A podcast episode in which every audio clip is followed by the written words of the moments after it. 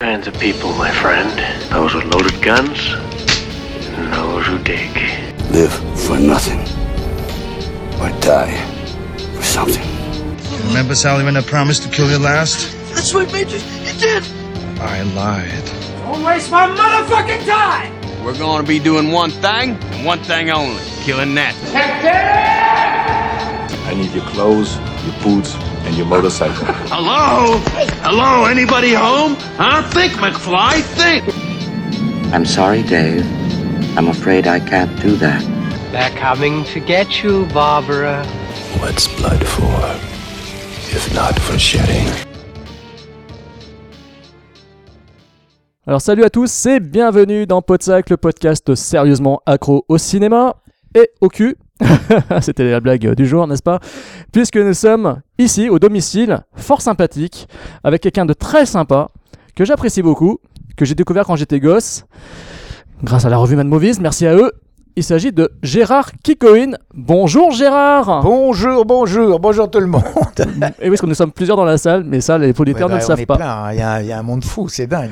Il y a beaucoup de stars autour de nous, Ouais. toutes les stars que tu as croisées. Il y a même ton chien, Blacky. Salut Ouais. Blacky. Salut Blacky, absolument. Il est en train de dormir, il a l'air sage, tout C'est va une bien. fille, c'est une fille Blacky. Ah, c'est une fille, hein. Elle est géniale. mais toute mignonne. Elle a quel Ah. âge? 14 ans maintenant. 14 ans, ah oui, quand même. Pour ça, elle pionce là. Donc là, on est avec Gérard, Hmm grand metteur en scène à la filmographie de ouf, j'ai envie de dire. Quelqu'un qui a un parcours quand même assez euh, atypique, Complètement. qui est parti du cinéma d'exploitation pour ensuite bifurquer pendant une bonne dizaine d'années dans le cinéma X, pour ensuite revenir euh, finalement vers le cinéma euh, d'exploitation, euh, presque euh, du Hammer Movie, j'ai envie de dire.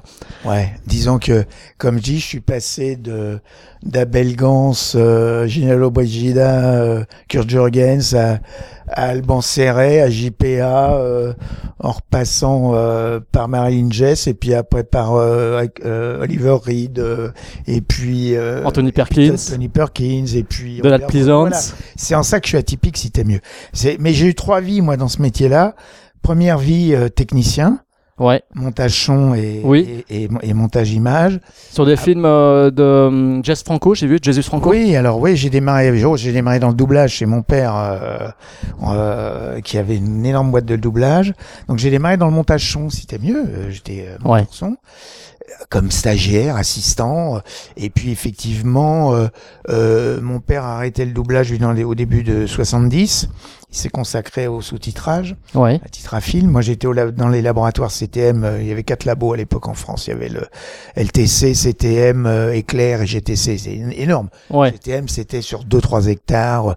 Il y a, ils tiraient les, les- des copies. Il y avait trois auditoriums. Il y avait euh, euh, 10 salles de montage. Et donc, quand mon père arrête... Alors, moi, c'est moi le doublage, euh, j'en ai fait quand même pendant 6 ans. euh, J'ai participé à des films, euh, des post-synchro, euh, Ouais. des choses comme ça. Des, Tu as des titres comme ça en souvenir? Ouais, bah oui, oui, oui, bien sûr. Euh, euh, le Congrès s'amuse avec Kurt Jorgens. euh, Ouais. euh, et j'ai travaillé sur, sur, pas, sur pas mal de films, si tu veux. Euh, euh, L'oiseau plume de cristal, des choses comme ça. Bah oui, oui, Voilà, non, je suis mais- fan de, Je- Ah de bah Dario Argento. ça amène très loin. Plus, plus, euh, à l'époque, on- il y avait des doublages anglais-américains qui se faisaient pour les États-Unis, pour la télévision, hein, pas pour le cinéma. Ah oui. Donc j'ai travaillé aussi sur des films français que j'avais jamais vus, des films euh, 12 heures d'horloge, euh, à savoir ce que c'est 12 heures d'horloge avec Lino Ventura, Divorce à l'italienne, à la sicilienne aussi, sur plein de films comme ça, des films russes. euh, À l'époque, euh, la- la Russie était encore soviétique pour les pays frères Ouais. euh, avec des mises en scène énormes, enfin, plein de choses. Mais ça m'a, euh, ça m'a permis, si tu veux, d'aborder et surtout de côtoyer tout d'un coup euh, des gens comme Jean-Yann euh, qui venaient se, se, se post-synchroniser, tu vois, Ouais. des, des, des, des gens comme ça, comme euh, Ginalo Brigida, comme euh, des gens très divers comme Kurt Jurgens évidemment, et puis entre autres, hein, j'en oublie. Et puis, si tu veux, euh, quand mon père arrête, donc moi je suis monteur son parce que parce que entre temps on a quand même j'ai fait de l'assistant à son et image sur euh, le film de euh, Ah oui, lequel? euh, Napoléon. Napoléon. Ah, mais Napoléon qui a et il a voulu remonter son Napoléon donc euh, quand de, quand quand de Gaulle s'en va Malraux lui lui laisse un peu d'argent pour parce qu'ils étaient potes, Belgans et, et Malraux. Ouais. Et en fait, ça passe par euh, l'argent est déposé euh, chez euh, chez Lelouch. Et comme Lelouch a fait l'armée avec mon frère, mon frère qui, qui avait repris la boîte, et ben c'est Max Aldinger, le monteur en second, euh, qui à Belgans, il a fait près de 15 mois chez nous, tous les jours. Ouais. C'est-à-dire, avec cinq copies, il en a remonté euh, une, et il a remonté sa version, plus après toute la toute la post-synchro, le son que l'on a fait. Moi, j'étais euh, stagi- assistant son, Ouais. et c'est drôle parce que mon frère lui montait pour Donnel un film sur la condition des travailleurs algériens dans une autre cabine, dont j'étais sûr. Euh, Ali Galem, le réalisateur, ça s'appelait Mektoub. Ouais. Donc je passais de Mektoub à Napoléon, tu vois. je veux dire, c'est- c'est un truc. Mais Gans, c'était génial. Le grand écart. Tu vois, j'ai- j'étais en contact quand même avec des gens. Et puis après, mon frère a fait les montages, donc j'ai eu images.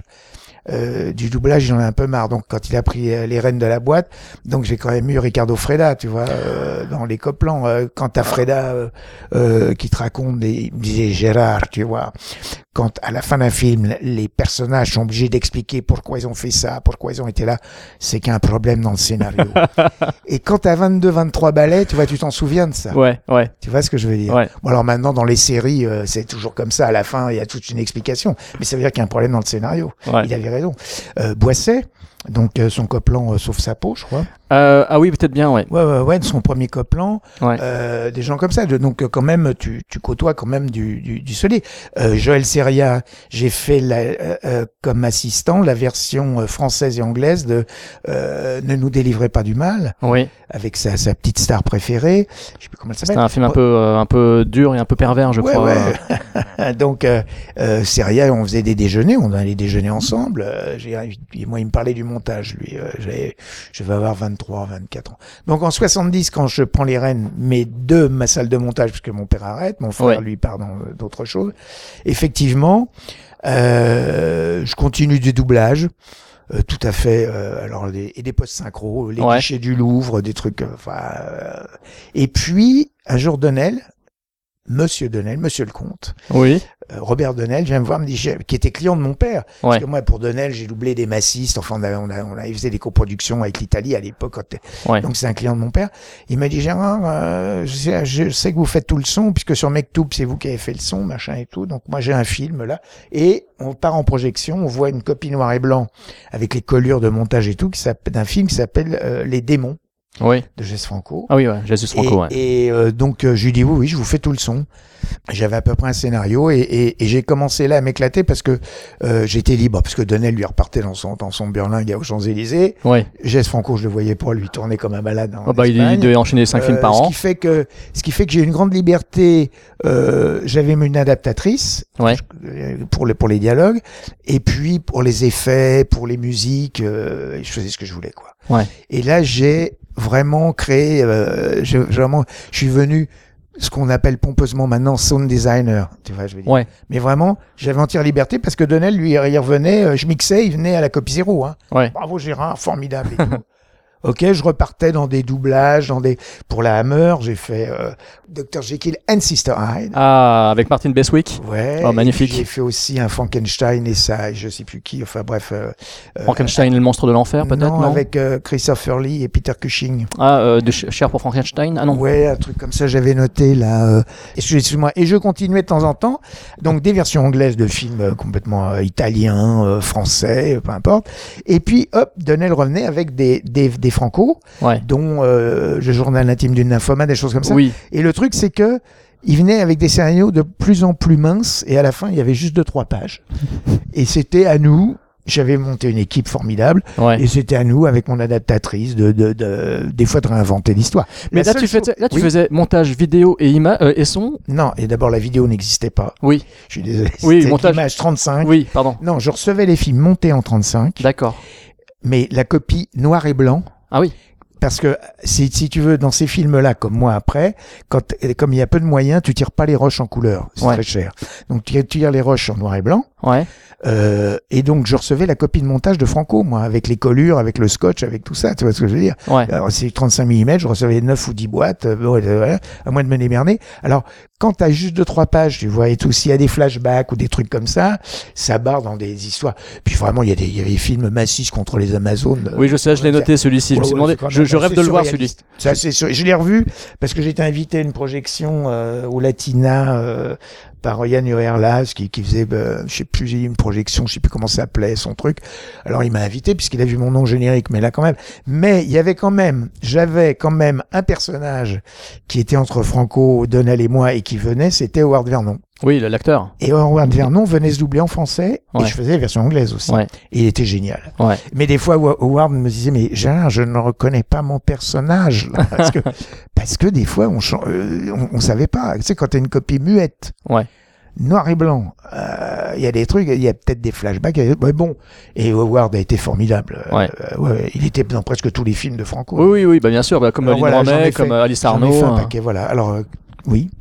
Oui, comme tous ces acteurs-là, effectivement. Mais c'est vrai que c'est un metteur en scène qui m'a toujours fasciné dans la mesure où euh, c'était un stakhanoviste du métier. Et il en faisait 5-6 par an. Ah bah, euh. Il, il essayait des fois, il tournait deux films en même temps. Hein. Ouais, Euh, ouais. C'était. euh, Oui, d'utiliser limite des images de l'un pour aller sur l'autre. Pour aller euh. sur l'autre. euh, euh, c'était. Il avait. Il y a une histoire d'un train qui part. Alors il avait mis une caméra pour un film dans un sens. Oui. Et, sur l'autre. sur l'autre, le train. Alors mais c'est un bidouilleur. Enfin bon, euh, moi j'ai reçu des, des copies, je sais plus lesquelles, des fois des films. Vraiment, tu- j'ai m'assiste contre les Amazones. En plus c'était en noir et blanc, c'était laid. Bon après en couleur, je l'ai revu en couleur, c'était mieux. Et Massiste, il avait des bottes en caoutchouc. Ouais. Mais bon, heureusement, elles étaient noires. Euh, elles étaient pas verdâtres, euh, comme, comme on pouvait l'imaginer euh, Bah oui. sur une blanc. Bah enfin oui. voilà. Mais je me suis éclaté. Et surtout, vraiment, c'est là où, où au niveau du son, euh, euh, comme j'étais libre de tout, euh, je faisais, je pouvais mettre, parce qu'il y avait le cadre. Effectivement, il y a l'image qui est dans le cadre. Mais moi, ce qui m'intéresse aussi dans le son, c'est tout l'extérieur. Ouais. Quand t'es, bon, quand t'es dans la rue, quand tu es dans un appartement avec des fenêtres ouvertes, il y a des sons.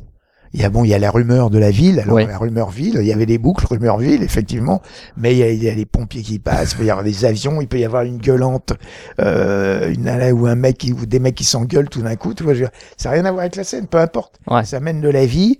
Et puis, euh, et puis c'était des trucs à moi, ça quoi. euh, voilà, parce qu'on faisait les bruits, le bruitage, tous les effets. Euh, les, les, les effets, c'est ce que tu peux pas faire en bruitage euh, Oui. en studio. Donc des effets préenregistrés. J'avais une sonothèque, moi. Ah J'avais récupéré la sonothèque de mon père. Et puis je, je rachetais aussi avec le- la fameuse chouette la nuit. Ouh, ouh, qui passait dans tous les films français. Elle venait. Ouh, ouh, ouh, ouh, la chouette. Oui, bref. Alors, petite question. Euh, bon, voilà, en fait, tu as répondu à celle que j'avais pensé, c'est-à-dire euh, ton parcours avant le cinéma et puis dans le cinéma. Donc finalement, tu étais un, un enfant de la balle, euh, de la balle cinématographique, tu étais baigné dedans et Ouais. tu as toujours, père, tu t'es, dit que tu voulais faire ça dès le départ? Comment c'est venu Ah bah finalement? oui, non, mais moi, le sillon était tracé. C'est mieux moi, mon père, et j'en parle dans le Kiko Book, puisqu'il Ouais. faut parler du oui, oui, oui, oui. Euh, moi, mon père, je savais qu'il était dans le doublage, et moi, j'ai eu la chance d'habiter un quartier qui, pou- qui pouvait sembler très euh, euh, juste en dessous de Pigalle, euh, au coin de la rue de la Rochefoucauld. J'habitais rue La Bruyère, et donc j'a- j'avais des 22 ou 23 cinémas de la place Clichy jusqu'à Anvers, en passant par euh, euh, la place Clichy, euh, place Blanche, place Pigalle, et ainsi de suite. Comme j'avais un grand frère, Ouais. de 5 ans plus que moi, qui malheureusement est décédé à l'âge de 20 ans dans Ah. un accident. Quand j'avais 8-9 ans, mon grand frère, il m'emmenait au cinéma le, le mercredi soir. On n'allait pas l'époque le jeudi. On allait, au lieu de faire mes devoirs, j'allais au cinéma. Euh, à droite, on montait la rue de la Rochefoucauld, il y avait les voyous corses qui tenaient les trois canards. Ils disaient, oh Gérard, comment tu vas? C'est- ceux qui tenaient tout, tout Pigalle. Ouais. Après, il y avait les filles sur le trottoir qui connaissaient mon, Ah, Gérard, le petit Gérard avec Michel, mon frère. Et on allait au cinéma, euh, on, on rentrait dans, dans les, dans, j'ai vu, euh, j'ai vu à peu près, je sais pas, j'allais, et alors ça c'était le mercredi soir, j'y allais souvent le, sam- le samedi, et le dimanche, je voyais deux, trois films par semaine. Mon père voulait pas de télé à la maison. Ouais. Donc, et sur les écrans, parfois, qu'est-ce que je voyais au Gaumont, quand tu vois euh, euh, Le Conquérant, le film Le Conquérant avec John Way, tu vois, je voyais la version française, Léon et Max Kikoïne, Ouais. tu vois ton nom. C'est mon père qui avait fait le film, tu vois, tu vois ton nom en énorme, euh, sur 15 mètres de large au Gaumont, euh, tu vois, j'ai déjà ça. Ouais. Et puis un jour, mon père m'a emmené, j'avais peut-être 10 ans, 8, 8 10 ans, oui, ouais, ouais, j'étais petit. Il arrive, je sais pas pourquoi, il me dit, euh, j'habitais rue La Bruyère, donc, donc il, est, euh, il vient, Gérard, tiens, je vais t'emmener, parce que je sais pas pourquoi, peut-être ma mère était pas là, il voulait pas me laisser tout seul, je sais pas. Il devait être 9 heures du soir, 8, 9 heures. Il m'emmène dans, dans un, dans un endroit, bon, je suis après que c'était la rue Condorcet, à l'auditorium de la, de la, de la métro Meyer, mais je sais pas ce que c'est, tu vois. Bah oui. Je- et qui était derrière un immeuble. Donc je rentre, dans un auditorium, il y avait des banquettes et tout, je me mets sur la banquette, et là c'était un film qui allait en avant, en arrière, en fait, je suis après, c'était, il- il- il- parce qu'il s'était occupé de la version anglaise d'un film français qui s'appelait euh, le, euh, le Rouge et Mi. Vieux film avec Gabin, machin et tout. Et je me souviens de d'un motard qui tombait le suite à une poursuite de voiture et tout. Mais c'était en anglais. Alors déjà je comprenais rien. Puis quand ça partait en arrière, ça me semble. Puis je me suis endormi. Oui. Et si tu veux, comme moi j'allais à l'école euh, dans le coin, quand je repassais devant cet immeuble, j'avais vraiment l'impression que personne ne pouvait savoir qu'il y avait Ouais. ce truc-là. Ouais. Donc j'étais détenteur d'un secret, tu vois. C'était c'était génial. Plus le fait que mon père était pote avec Lino Ventura depuis qu'ils allaient au square ensemble rue Lafayette, au square Montolon. Plus le fait que mon frère lui est rentré dans le métier. euh, et il a fait son service militaire au SCA. Donc quand il venait le soir à la maison, il était au SCA avec Lelouch, avec euh, avec deux trois grosses stars, avec euh, Jean-Louis Trintignant, Oui. euh, tu vois, je veux dire, donc Ouais. parlait cinéma, plus le fait que mon autre frère Michel, après, est rentré dans, chez mon père. Moi, je rate mon bac brillamment, j'ai 18 ans, euh, le sillon est tout tracé, Ouais. j'essaye de me planquer, mais mon père me dit, allez hop, tu commences dans de- le lundi prochain. Moi, je, moi, je me disais, je vais me- Et j'ai commencé, je suis parti le matin, j'habitais chez mes parents, j'avais 18 ans, Ouais. mon père m'emmenait, c'était à CTM, ça se passait à Gennevilliers, sur l'entrée des studios, Ouais. c'était énorme, hein. C'était des, c'était pas des studios de tournage. Il y avait un énorme laboratoire euh, qui faisait, je dirais, euh, euh, un quart du cinéma français, hein, en copie, en développement, en machin et tout. Ils se partageaient le, le boulot à quatre labos, Ouais. un quart ou 20, ou 20%, peu importe. Il y avait les actualités françaises de l'époque qui se faisaient là-bas. Il y avait trois auditoriums, trois auditoria, pardon, un auditorium, Oui, des oui, il faut j'ai appris ça. Des salles de montage, moi mon père en avait cinq. Oui, un, deux, trois, quatre audis. Il y avait- Il y avait même les quatre. Donc voilà. Euh, et euh, moi été pris là-dedans. Et je suis rentré la première fois dans les salles de montage, l'odeur, parce que quand j'ai commencé, les couleurs se faisaient à l'acétone, on grattait. Ah il oui, n'y avait oui. pas encore les presses italiennes. Ouais. Et c'est mon frère qui est parti en Israël en 60, euh, ça c'est 64 je parle, en 65, 66 pour pour faire la pour surveiller la version israélienne d'un film euh, dont j'ai perdu le nom, hein, c'est dommage. Et il est revenu d'Israël. C'est un c'est un, un réalisateur euh, israélien qui, a- qui avait fait ce film euh, en France et donc il voulait faire la version israélienne avec une bande rythmo qui tournait à l'envers puisque Ouais. puisque l'hébreu ça se lit de, de, de, de gauche à droite et de, de, de droite, Droite à à gauche, gauche, oui. Et du coup, il revenait avec une presse italienne, c'est-à-dire une presse à, à scotch. Oh, ça a été et il y a eu un importateur de presse à scotch qui, euh, d'ailleurs, j'ai fait travailler sa fille comme stagiaire au montage. Et du coup, euh, après, bon, les collures, c'était autre chose. Enfin voilà. Mais c'est le magnétique, c'est le 35 mm, c'est Ouais. euh, euh, c'est des des des, des c'est magique quoi Ouais. plus plus le fait qu'avec d'être avec d'autres stagiaires après de former même moi quand je suis passé assistant j'ai formé des stagiaires Ouais. j'étais j'ai eu euh, celle qui a monté une- euh, les trois quarts de Shoah Ouais. Sabine Mamou Ouais. et ben Sabine Mamou euh, d'ailleurs elle m'en voulait un peu parce qu'elle elle était assez assez gaucho Ouais. elle me dit Gérard tu te fais influencer par tes lectures moi je te politiquement je pas de moi c'était les gonzesses le truc le elle ça l'énervait un peu C'était la vie, quoi. peu, euh, la vie quoi Euh, ça l'énervait un peu j'étais pas du tout de droite ou de quoi que ce soit mais ça l'énervait et, Ouais. elle, et elle elle était gaucho euh, Sabine Mamou génial et, et tu vois des, des gens comme ça même même des stagiaires qui avaient une euh, et j'ai et donc voilà et obligatoirement donc tous les matins j'allais à CTM à Gennevilliers ou avec mon père qui m'emmenait en bagnole Ouais. Il y a- il y a des jours, j'en mets deux heures dans la nuit, hein, parce que je sortais le soir. Donc à 5, 6 heures du matin, réveillé à 8 heures. Des fois, je pleurais. Je me disais, je m'en fous, tu viens. Hop. Pour arriver à l'heure, fallait être à 9 heures. Ouais. Ouais. C'était Ça rigolait pas. ça rigolait pas. Et si tu veux, euh, voilà. Et puis, donc, j'ai vu entre l'âge de 8 ans et 18 ans, Ouais. parce qu'après, je suis allé, quand j'ai eu 17-18 ans, j'allais moins au cinéma, j'allais plus en, en boîte, mais j'ai vu 1000 films.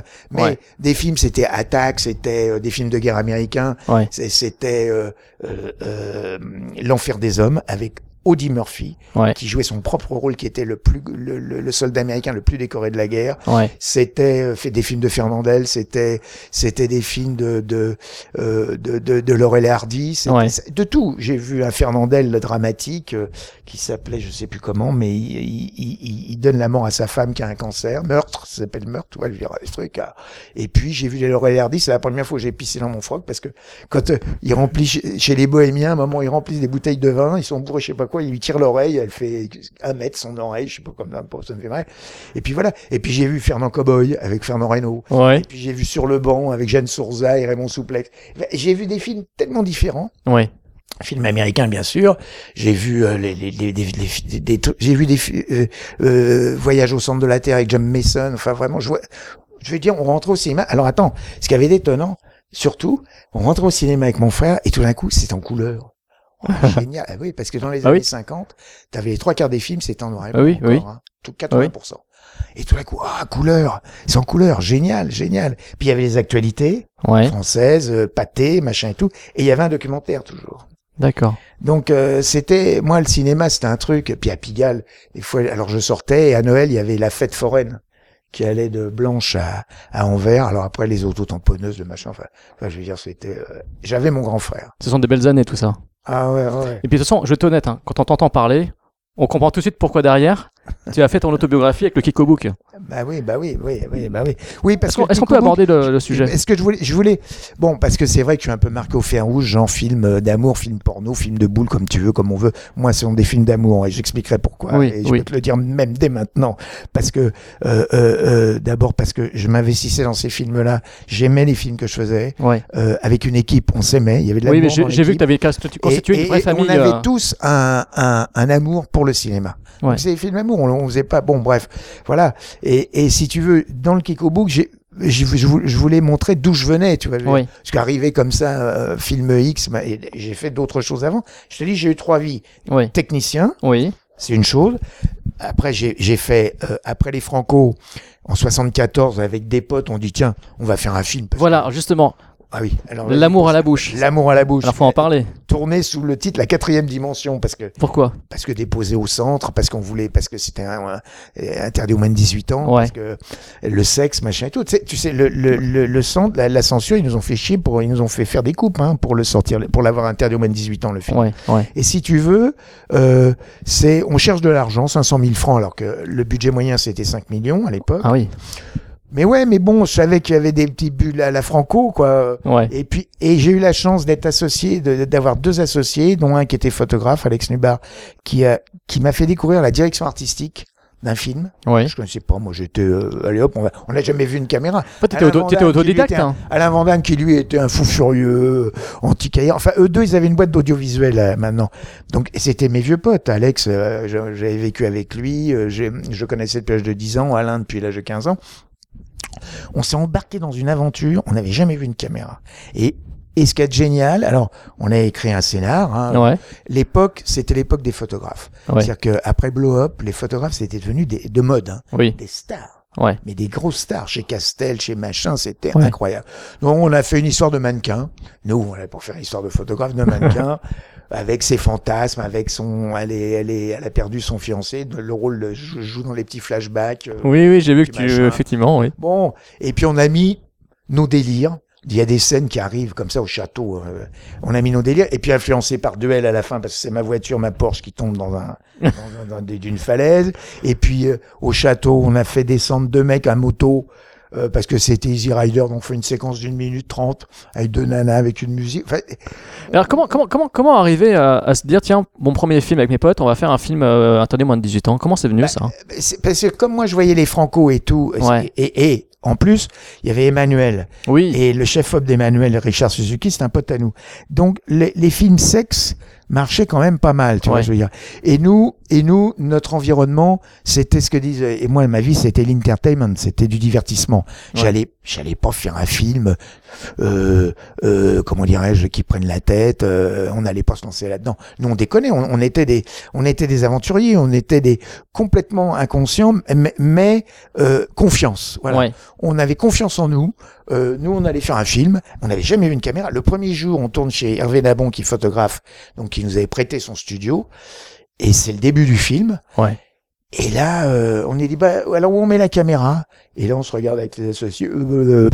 Alors, j'avais une script. Je sais pas comment elle est arrivée là. Janine Martin Prade, qui était aussi artiste peintre, qui, qui avait fait des- du Jean-Yann comme script et tout, une balèze. Et, comme j'étais le seul à avoir fait- à Oui. venir de ce métier-là, oui les autres Alex ou Alain s'occupaient plus de la direction artistique, de, des comédiens ou, de, ou, ou des délires. Elle m'a dit Gérard, faut que tu fasses un découpage. J'en ai chié sur ce film. Le soir, je découpais la journée du lendemain. Et Ouais. c'est là où je me suis rendu compte, c'est vrai qu'il fallait qu'il fallait bien. Bon, C'était du sérieux, quoi. Mais on l'a fait et on s'est marré et surtout. On a eu une équipe tout à fait par hasard. Euh, le, le, le, quand le, quand j'étais à CTM, quand le, le- à la Truca, c'est au mec qui le truquiste, qui, qui, qui était là, Hugues de Hecq, qui me dit mais tu vas faire un film et moi je te fais le cadre et je t'emmène l'équipe camé- l'équipe euh, lumière. Il m'a présenté Jean-Jacques Renon, qui est un mec génial. Euh, euh, Étienne Jourdan qui est venu, qui est un, un- je rends hommage à ces mecs-là parce que pourquoi je rends hommage à ces mecs-là? Parce que c'était des costauds. Ouais. Vraiment, Étienne Jourdan, il m'a fait lumi- euh, chef électro, chef machinot. Ouais. Allez hop pour le même prix. Ouais. On était jeunes. Ouais. Tu vois, c'est des mecs, ils en ont pas profité et ils nous ont transmis Leur savoir. leur savoir. Ouais. Et en plus, comme, comme on n'avait pas de distributeur, on est parti sans distributeur. Tu vois, non, ils auraient pu faire genre, euh, c'est les trous du cul, allez hop, on va, euh, on va les, les, les, les, les manipuler. euh. Ouais. Ah, bah non, ça, c'est pas possible. Non, tout était possible avec eux. On les dit, on voudrait faire ça. Ouais, on va le faire. et eux, notre enthousiasme, se communi- ils étaient, euh, on communiquait, nous, on était complètement enthousiastes hein, avec, euh, Ouais, c'était les années 70, hein. Oui, justement, c'est ça, je voulais en Et- venir et, d'ailleurs, le, le, le bouquin Kiko Book, ça, c'est c'est initier le lecteur à l'enthousiasme À cet qu'il y avait dans, dans, dans, dans, cette. euh, Il y avait une certaine cette- liberté. Il y avait une certaine liberté dans ces moments-là. Enthousiasme et, et, euh, et vitalité. Ouais. Oui, il y avait une liberté. Parce qu'on sortait de 68, alors ça fait un peu vieux con, mais 68, ça avait quand même cassé Ah, bah, bien sûr. une espèce de raideur qu'il peut y avoir euh, Pro, euh, de, de de morale, de tout ça. Je vais te dire, donc début 70, 73, 74, il y avait même des mecs qui commençaient à mettre un peu de hard dans les 2-3 minutes de hard dans les films. Bon, euh, Oui, c'était des, des, des coupes des, des, trucs qui étaient insérés pour, pour euh, insérer dans, la- dans pour donner un peu plus de succès au film. Voilà, ouais. voilà, voilà, voilà. Mais nous, quand tu vois le film, c'était la lumière, c'était la direction artistique et les délires. Et il y a des potes, euh, la, la partie de poker euh, strip, c'est des copains à nous qui l'ont fait. J'ai on a tourné chez Alain Vandamme, le- un de mes, un de mes associés. Euh, euh, on a tourné au château, le château de, de, de, la- la- du père d'une copine où on allait en week-end quand on avait 17-18 ans. Moi, j'ai des films super vite, on disait, on fera un film là-dedans. Attends, Ouais. on a emmené 50 personnes dans le château. Il y a des moments, je me disais, le château, il va exploser. la nuit, on tournait la nuit, il y a des délires. Bon, voilà. Et le film, on l'a fini. Et ce qu'il faut savoir, c'est que moi, j'étais monteur son. Donc, Oui. dernier jour, on est à CTM, Ouais. à voir nos roches des deux, trois derniers jours, parce qu'on Ouais. voyait pas les roches au fur et à mesure. Et puis on me dit, mes associés me disent, bah Gérard, maintenant c'est à toi. Et j'ai fait dire que j'étais malade parce que j'avais jamais monté d'image de ma vie. Ah oui, d'accord. J'avais jamais monté d'image. D'accord. Donc je me suis dit, putain, il faut que je monte un long métrage d'image. En plus, en plus, là, je pouvais pas me planquer parce que Ouais. mes deux associés, c'était mes deux potes. Ouais. En plus, le financier était là, c'était le père de Pitoff. Ah oui, ah d'accord, ouais. ok. Il est rentré dans ses sons. On avait monté une boîte qui s'appelait La Personne Production. Ouais. Et puis j'ai réfléchi. Donc ils sont partis. J'ai dit bon, je vais leur dire que je suis malade, puis je vais confier ça à mon frère qui était chef monteur. Oui, évidemment. euh, Gilbert, oui, c'est parce ça que comme assistant monteur son, euh, image et son, Ouais. tu touches jamais à l'image. C'est Ouais. une transgression de toucher à l'image. Tu, tu, tu. Et j'ai dit non, allez, j'y vais. Et j'ai pris euh, celle qui allait devenir mon épouse comme stagiaire. J'ai pris Reinhardt comme stagiaire. au Oui, montage. Pierre, Je voulais euh, pas de vrai Reinhardt, assistant oui. monteur qui me voit travailler. Et j'ai commencé à faire mes coupes moi-même, mes machins, au fur et à mesure Ouais. j'ai monté le film. Et quand tu vois le film maintenant, quand même, euh, il y a des, le générique, voilà. euh, et j'avais des influences. Le générique, petit à petit, j'ai monté des trois par trois, quatre images, tu vois, des trucs, Ouais. euh, comme je dis, éjaculatoires, des montages avec une progression, des trucs. Et le film, il, il- au niveau, sur un plan technique, il tient debout. Hein, mais Ah. j'ai été très fier. Hein, je peux dire que. Et attends, on l'a tourné en janvier, Ouais. et il était pas présenté à Cannes, mais il était sur le marché du film à Cannes en, en- en mai. Ah oui, d'accord. C'est-à-dire que t'as qu'à voir le. Ah oui, le- là, c'était- du express, quoi. bossait 14 heures par jour, samedi, dimanche compris. Il était prêt. On est descendu avec les quatre, avec mes trois associés. Ouais. Et, et bon, Armel, qui était devenu euh, ma, ma, mon, qui allait devenir mon épouse, la mère d'Elsa. Et, on, et mon père, lui, qui était titre à film à Cannes, lui, il était au Majestic. On était Ouais. petit hôtel. Donc, on allait déjeuner. Il nous invitait au Majestic. Nous, on était là. euh, allez hop. On a fait une projection à- dans, dans, dans un cinéma à Cannes, bourré. Ouais. Ça, ça a été, enfin, bourré, pour pas péter. Non mais j'ai compris. C'était bourré de monde. Ouais. Gens étaient là et tout. On l'a, on l'a pas mal vendu. Et euh, le père de, de Pitoff, qui était, qui était financier, et qui s'est, il a, il a récupéré son fric. Mais au fond, bon bah, on l'a vendu aux États-Unis, on l'a vendu. voilà, j'allais te- demander ce- le parcours de ce film finalement une fois qu'il a été Bah, fini. on l'a vendu. Alors, en France, à Cannes, il était repéré par euh, Gérard Bétou, qui était SNC, qui était quand même le producteur des, des, des, des gendarmes à Saint-Tropez, qui était un gros distributeur, qui avait le cinéma Le France, Ouais, euh, le- qui existe plus, mais qui, est- qui était derrière le Mimi Pinson, là, aux Champs-Élysées. d'accord. Euh, 14 salles. D'ailleurs, dans, dans le Kikobook, on avait une, une attachée de presse, une copine qui a, qui a fait l'invitation aux journalistes sur notre papier en tête. Mais le film en France, à part, à part le fait qu'à Perpignan, il y a des quarantiers d'Espagnols qui venaient, parce qu'il est encore sous Franco, Oui. donc il venait des quarantiers et il a tenu deux trois mois à Perpignan, à, à Toulon aussi machin et tout. Mais bon, il a pas fait un malheur et du coup, on, on a racheté un film, Madame Royale, euh, qui était une espèce de, de film euh, italien euh, qui était prémonitoire parce que c'était bien avant ce film avec deux, deux homosexuels. Il y avait Alberto Sordi, je crois, dedans et je sais plus Ouais. qui. Euh, ce, ce film, merde, Madame, Madame Royale. Mais bon, là, on, on n'a même pas pu le distribuer. Bref, je suis retourné au montage. Oui, parce qu'en fait, j'ai remarqué qu'il y avait un petit bond de 3 ans Oui. avant que tu remettes les Voilà. pieds Eh à ben la oui, réalisation. faut que je vive, donc Voilà. je retourne doublage montage. Et là, qui m'arrive, parce que j'avais une équipe de doubleurs, Oui, puisque moi sur les Franco et tout, c'était des comédiens que je connaissais de, de, de chez mon père. Il y avait, il y avait euh, qui doublait, qui doublait. Euh, Il y avait euh, euh, Gérard Hernandez, il y avait Philippe Auguste pour les plus connus. Il y avait, j'ai fait des Marie-Isabelle Lacan. tu vois, je veux c'est une équipe, tu vois, et ils étaient payés et tout. Hein, c'était, mais bon, c'était des films sexy, machin, ça allait, tu vois. Et là, un jour, débarque. J'avais dans cette équipe Martine Messager, qui était aussi qui venait là, son mari qui vient me voir, qui me dit écoute, voilà, j'ai vu ton film L'amour à la bouche. ouais. Alors il paraît que t'as fait tout, puisque L'amour à la bouche, on l'a tourné sans le son, hein, sans son direct, sans son témoin, sans rien. Ce qui est un avantage parce qu'on peut parler pendant les prises, D'accord. en, en dehors de la comédie, mais machin et tout. On peut parler au caméraman, on peut. Et il me dit voilà, moi je vais faire un film euh, qui s'appelle Le sexe qui parle. Oui, Euh, si ça te dit, tu peux, tu fais le montage et tout le son. Je vais... Bon, j'ai dit bah oui. Produit par Francis Leroy, d'accord, écoute. Euh, dis- distribué par Mishkin, Francis Mishkin, euh, FFCM. Qui, FFCM, tu sais ce que ça veut dire FFCM non, vas-y, vas-y. Fédération française du court métrage. Mishkin a commencé dans le court métrage dans les années 50. Fédération Ah ouais, française ah du ouais. court métrage. Bon après il y a eu Alpha France et tout le truc. Oui, oui. Et euh, mais c'est drôle. Et du coup, pre- premier jour de rush, eux ils tournent, donc on nous envoie les rushs en projection. Et là, euh, des queues de 4 mètres sur l'écran, des foufounes, machin, et tout, pas tout, des éjaculations, des- pas que ça.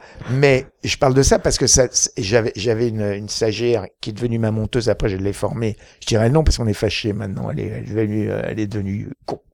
Euh, Elle est con. C'est, pas de sa faute, c'est comme ça. Elle, elle vieillit, elle a mal vieilli. Il y a des gens qui vieillissent mal.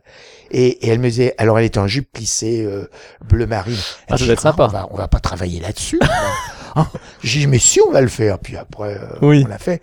Bah, c'est devenu, devenu un film connu, parce que je crois que même qu'il a eu une suite, ce ah film. bah c'est un film culte. Il s'est vendu aux États-Unis sous le nom de Talk, évidemment, en Allemagne, partout. Attends, ils ont gagné de l'argent. Mais c'est un film tourné en trois semaines, un million de francs. Ah, quand alors même. que les films à l'époque hard, c'était 150 000, 200 000 francs. Ah oui, Claude Mulot, donc oui euh, Claude Mulot, Frédéric. Lansac, oui. Ah, son beau-frère, le frère de Martine, était premier assistant, c'est Michel Barny, Didier Philippe Gérard. C'est comme ça que je l'ai connu aussi. Et Claude, donc j'ai monté le film, et là aussi, ils m'ont laissé. Bon, Claude, il avait un truc que je me suis resservi, à, dont je me suis resservi après d'ailleurs. Euh, c'est que quand je lui présentais ce que j'avais monté, puis qu'il me disait oh mais là ça va pas, j'ai dit mais si écoute regarde, il me disait écoute Gérard quand tu feras ton film?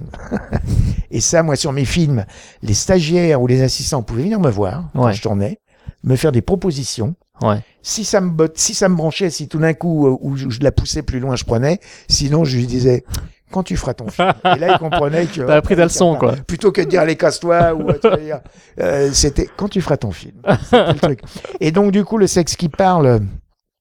Euh, Je fais le son, tout le son, euh, je me suis éclaté. Elle, la voix du sexe, c'est Martine Messager, la femme de Claude, qui le fait, Ouais. qui double. C'est moi qui ai trouvé la star. Hein. Ouais. La ouais. star, je l'ai, je l'ai trouvé au, au merde, hein, au truc de, de Jean, de Jean-Marie Rivière là, le, qui, avait une espèce de cabaret de nuit et tout. Le, je suis désolé, j'ai, j'ai des, j'ai des, trous de mémoire. Mais On bon, parle de, a de Jean-Marie 40 ans, Rivière. hein. Et y a- on- on- en fait, c'était derrière Saint-Germain. Et avec mes potes, euh, on, on- après bouffer, on y allait vers 10, 11, 11 heures du soir. Puis on prenait un verre, on regardait. Il y avait un spectacle dé- délirant avec un mec qui se cassait des assiettes sur la tête, avec des nanas qui faisaient des striptease, et, Jean, et, et Jean-Marie Rivière qui délirait total. Et moi, j'avais, vu cette fille-là qui faisait un striptease, qui était belle comme tout, et je lui avais proposé. Je l'avais casté. Et je lui ai dit, j'ai un, un copain qui cherche. euh, Elle avait dit, mais je fais pas de hard, moi. Je suis d'accord, mais je ferai pas le. Donc elle est doublée dans tout le film pratiquement, sauf pour une demi-fellation euh, au cinéma où là. Alors, une demi, hein, je sais pas ce que c'est qu'une demi-fellation. Ouais, parce qu'elle met sa main un peu devant et, euh, et elle était très belle, elle était, elle avait un corps magnifique. Donc c'est moi qui l'ai amenée un jour à la prod. Ouais. Et là ils ont ouvert des yeux. Ah ouais ouais ouais, ouais ce sera elle. Ouais. Voilà. Et puis euh, et puis le film euh, a cartonné quoi partout. Hein, il s'est vendu Ouais. partout. Et après, du coup Claude, euh, lui, euh, après il y a eu la grande baisse et tout ça, mais Claude le tournage des films hard, ça le gonflait un peu. Pourtant, il en a fait part. quand même pas Donc, mal il aussi, hein. écrivait. Ah oui. Non, c'est Michel Barny qui les tournait. Ah d'accord. C'est Didier Philippe Gérard qui les tournait, les films, même s'ils étaient signés Claude pour certains. Ouais. Et là, Didier, lui, il était plus présent au montage, donc on s'est, on s'est bien entendu. Euh, lui, il venait au montage, vraiment. Claude, il venait une fois par semaine, parce qu'il me faisait confiance. Didier me faisait confiance, mais il aimait bien aussi être là, être là et tout. Mais j'avais une certaine liberté.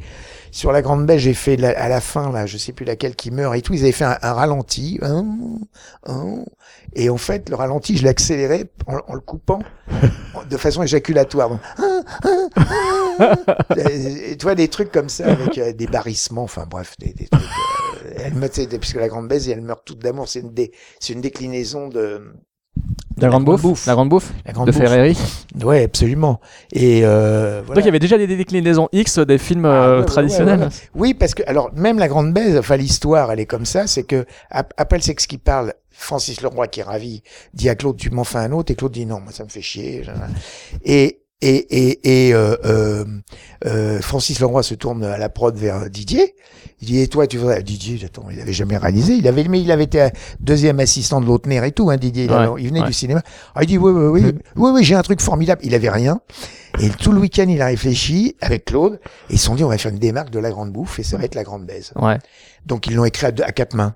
Voilà. D'accord. D'accord. À quatre mains, mais c'est Didier qui l'a réalisé parce que bon, Claude il venait sur les tournages, mais euh, bon, euh, lui il voulait faire d'autres films. Et donc j'ai monté Shocking, euh, Sex Airline, euh, euh, voilà pendant deux ans, trois ans. Ah, plus des vu. fois, plus parfois des paillets qui m'arrivaient. Alors je montais une deuxième salle de montage. Et là, parce que les paillets, là, la paillée c'est quelque chose. Donc, Ah oui, je- oui, John Love là- pour ceux qui là, connaissent. je mettais Pitoff que j'avais pris comme stagiaire et Oui. qui était tellement génial, il est vite passé assistant monteur. Ouais. Et après, je le mettais euh, avec un autre stagiaire à monter les paillets, enfin où, je- où je mettais la main le soir, où j'allais voir le soir et tout. Et d'ailleurs, Pitoff après euh, est devenu mon, mon, mon premier assistant. C'est ce que j'ai vu assistant réalisateur sur certains de tes derniers films. c'est un ouais. balèze, hein, c'était génial. Ouais. Et donc voilà, et puis Et qui euh, depuis a fait tourner ta fille aussi euh, oui, absolument, absolument. Dans Vidoc. Dans, dans, dans le- Vidoc. Ouais, ouais.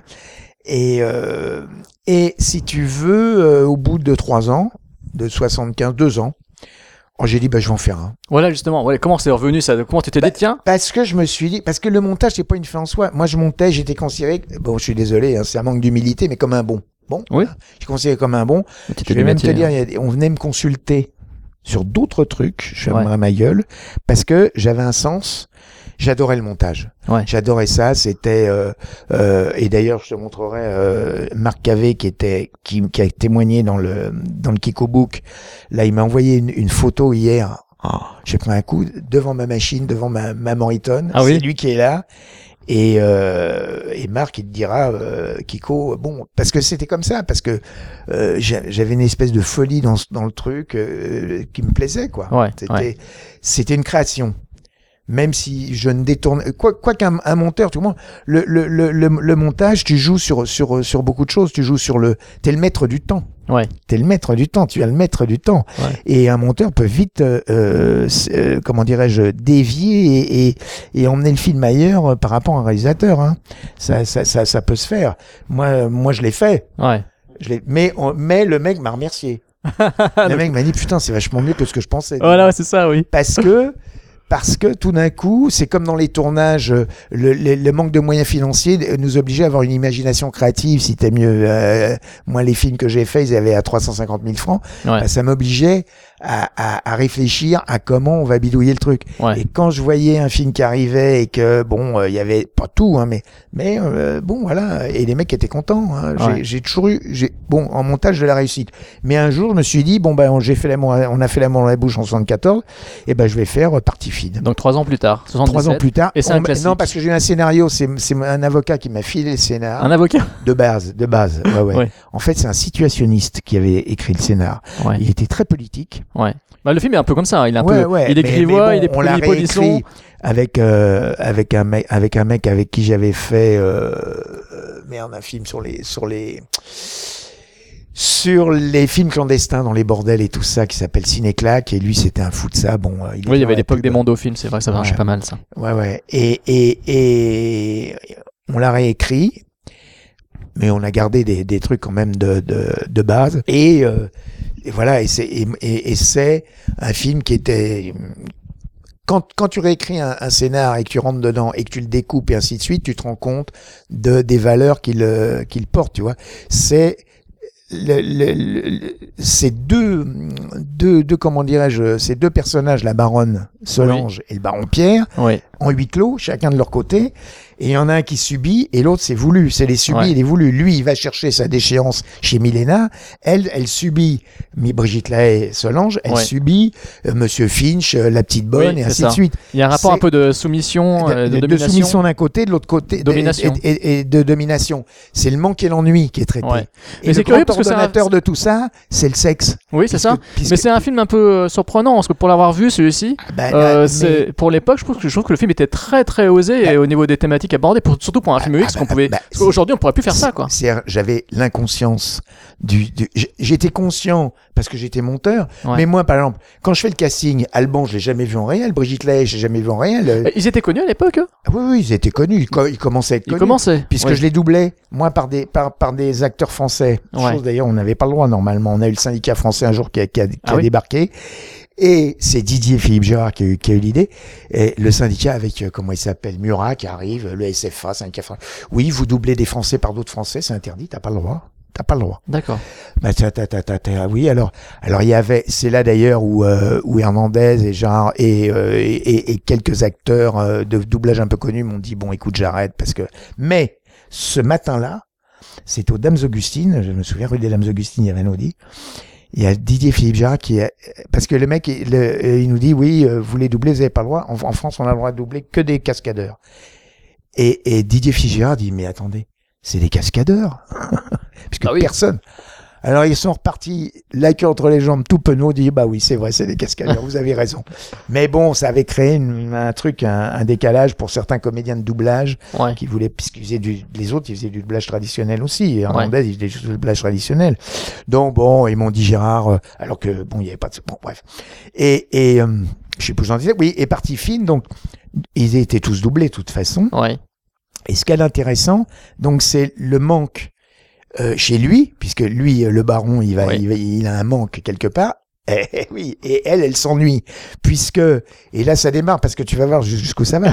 Au début du film, c'est la, la, la vieille bonne qui raconte. euh, euh, on est en 70 et elle dit oh dans les années 30 hein, quand été chez le baron et la baronne. Puis elle nous montre euh, et je montre quelques comme ça des flashs où l'autre elle se tripote où elle elle se met le plumeau dans le cul. Enfin bref, elle dit dans l'ensemble c'était une bonne maison.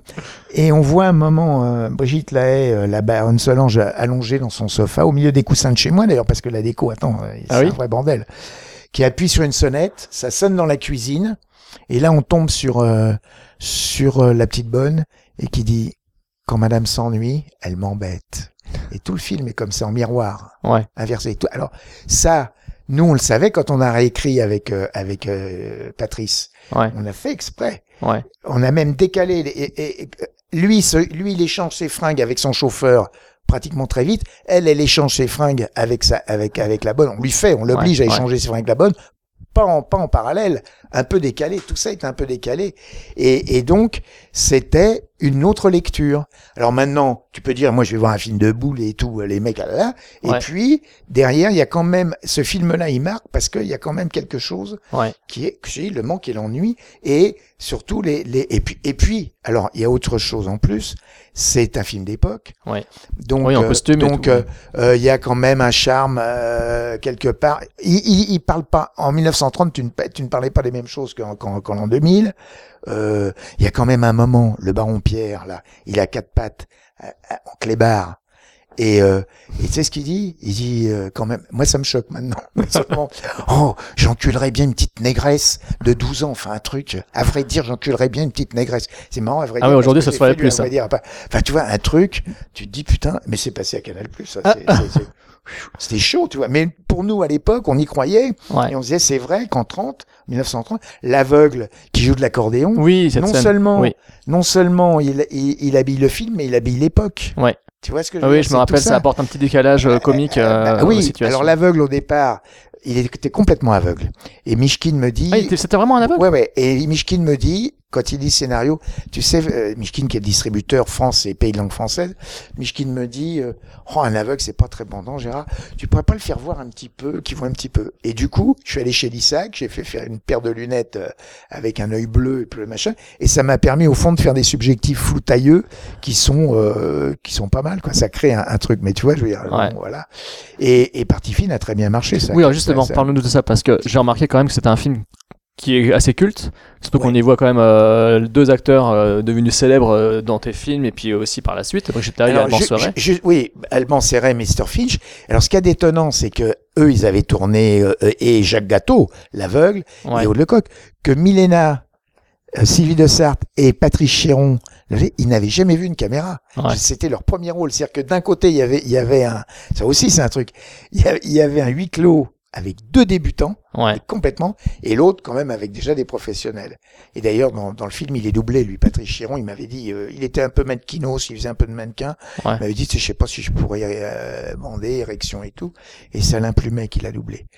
je, vous- je vous livre des, des secrets Des de secrets de tournage, des oui, secrets de plateau. C'est le Kiko Book, je vais vous initier. Bah oui. Et vous faire des, bah oui, c'est, c'est par des révélations qui vous Bah, j'imagine, que, j'imagine que tu l'évoques dans le Kiko Book, tout ça. Bien sûr, Ah. c'est, en, c'est en ça. Ouais. que- que- et si tu veux, moi, j'ai essayé de réhabiliter dans sa fonction vitale de plaisir ce genre de particulier de cinéma. Euh, euh, en y introduisant euh, euh, bon la sexualité mais de de l'humour euh, tu vois ce que je veux dire des- Oui. il y, a- il y a de l'humour dans, dans, dans le dernier film Bah, justement, je trouve que ton cinéma, euh, avec ce côté libertaire dont tu- dont- que tu Oui, évoquais ah bah, tout à l'heure, mais, mais on est loin, je trouve, de, de cette. euh, des films de boules de ces, de ces films d'aujourd'hui qui ne sont plus des- finalement des films d'amour, Ah qui, ont, non, qui ont perdu un peu l'humour et qui ont ouais, perdu tout sens. Ah euh, non, attends, aujourd'hui, c'est. Excuse-moi, je te coupe, mais aujourd'hui, ils sont rasés et tout, c'est des hygiénistes. C'est Gobineau. c'est, c'est, cor- c'est carrément extrême droite. Aujourd'hui, c'est carrément la, la propreté hygiéniste. euh, c'est incroyable. Oui, à l'époque, c'était le poil. euh, le poil, c'est la vie, quoi. C'était le poil bien rasé et tout, mais tout jouait.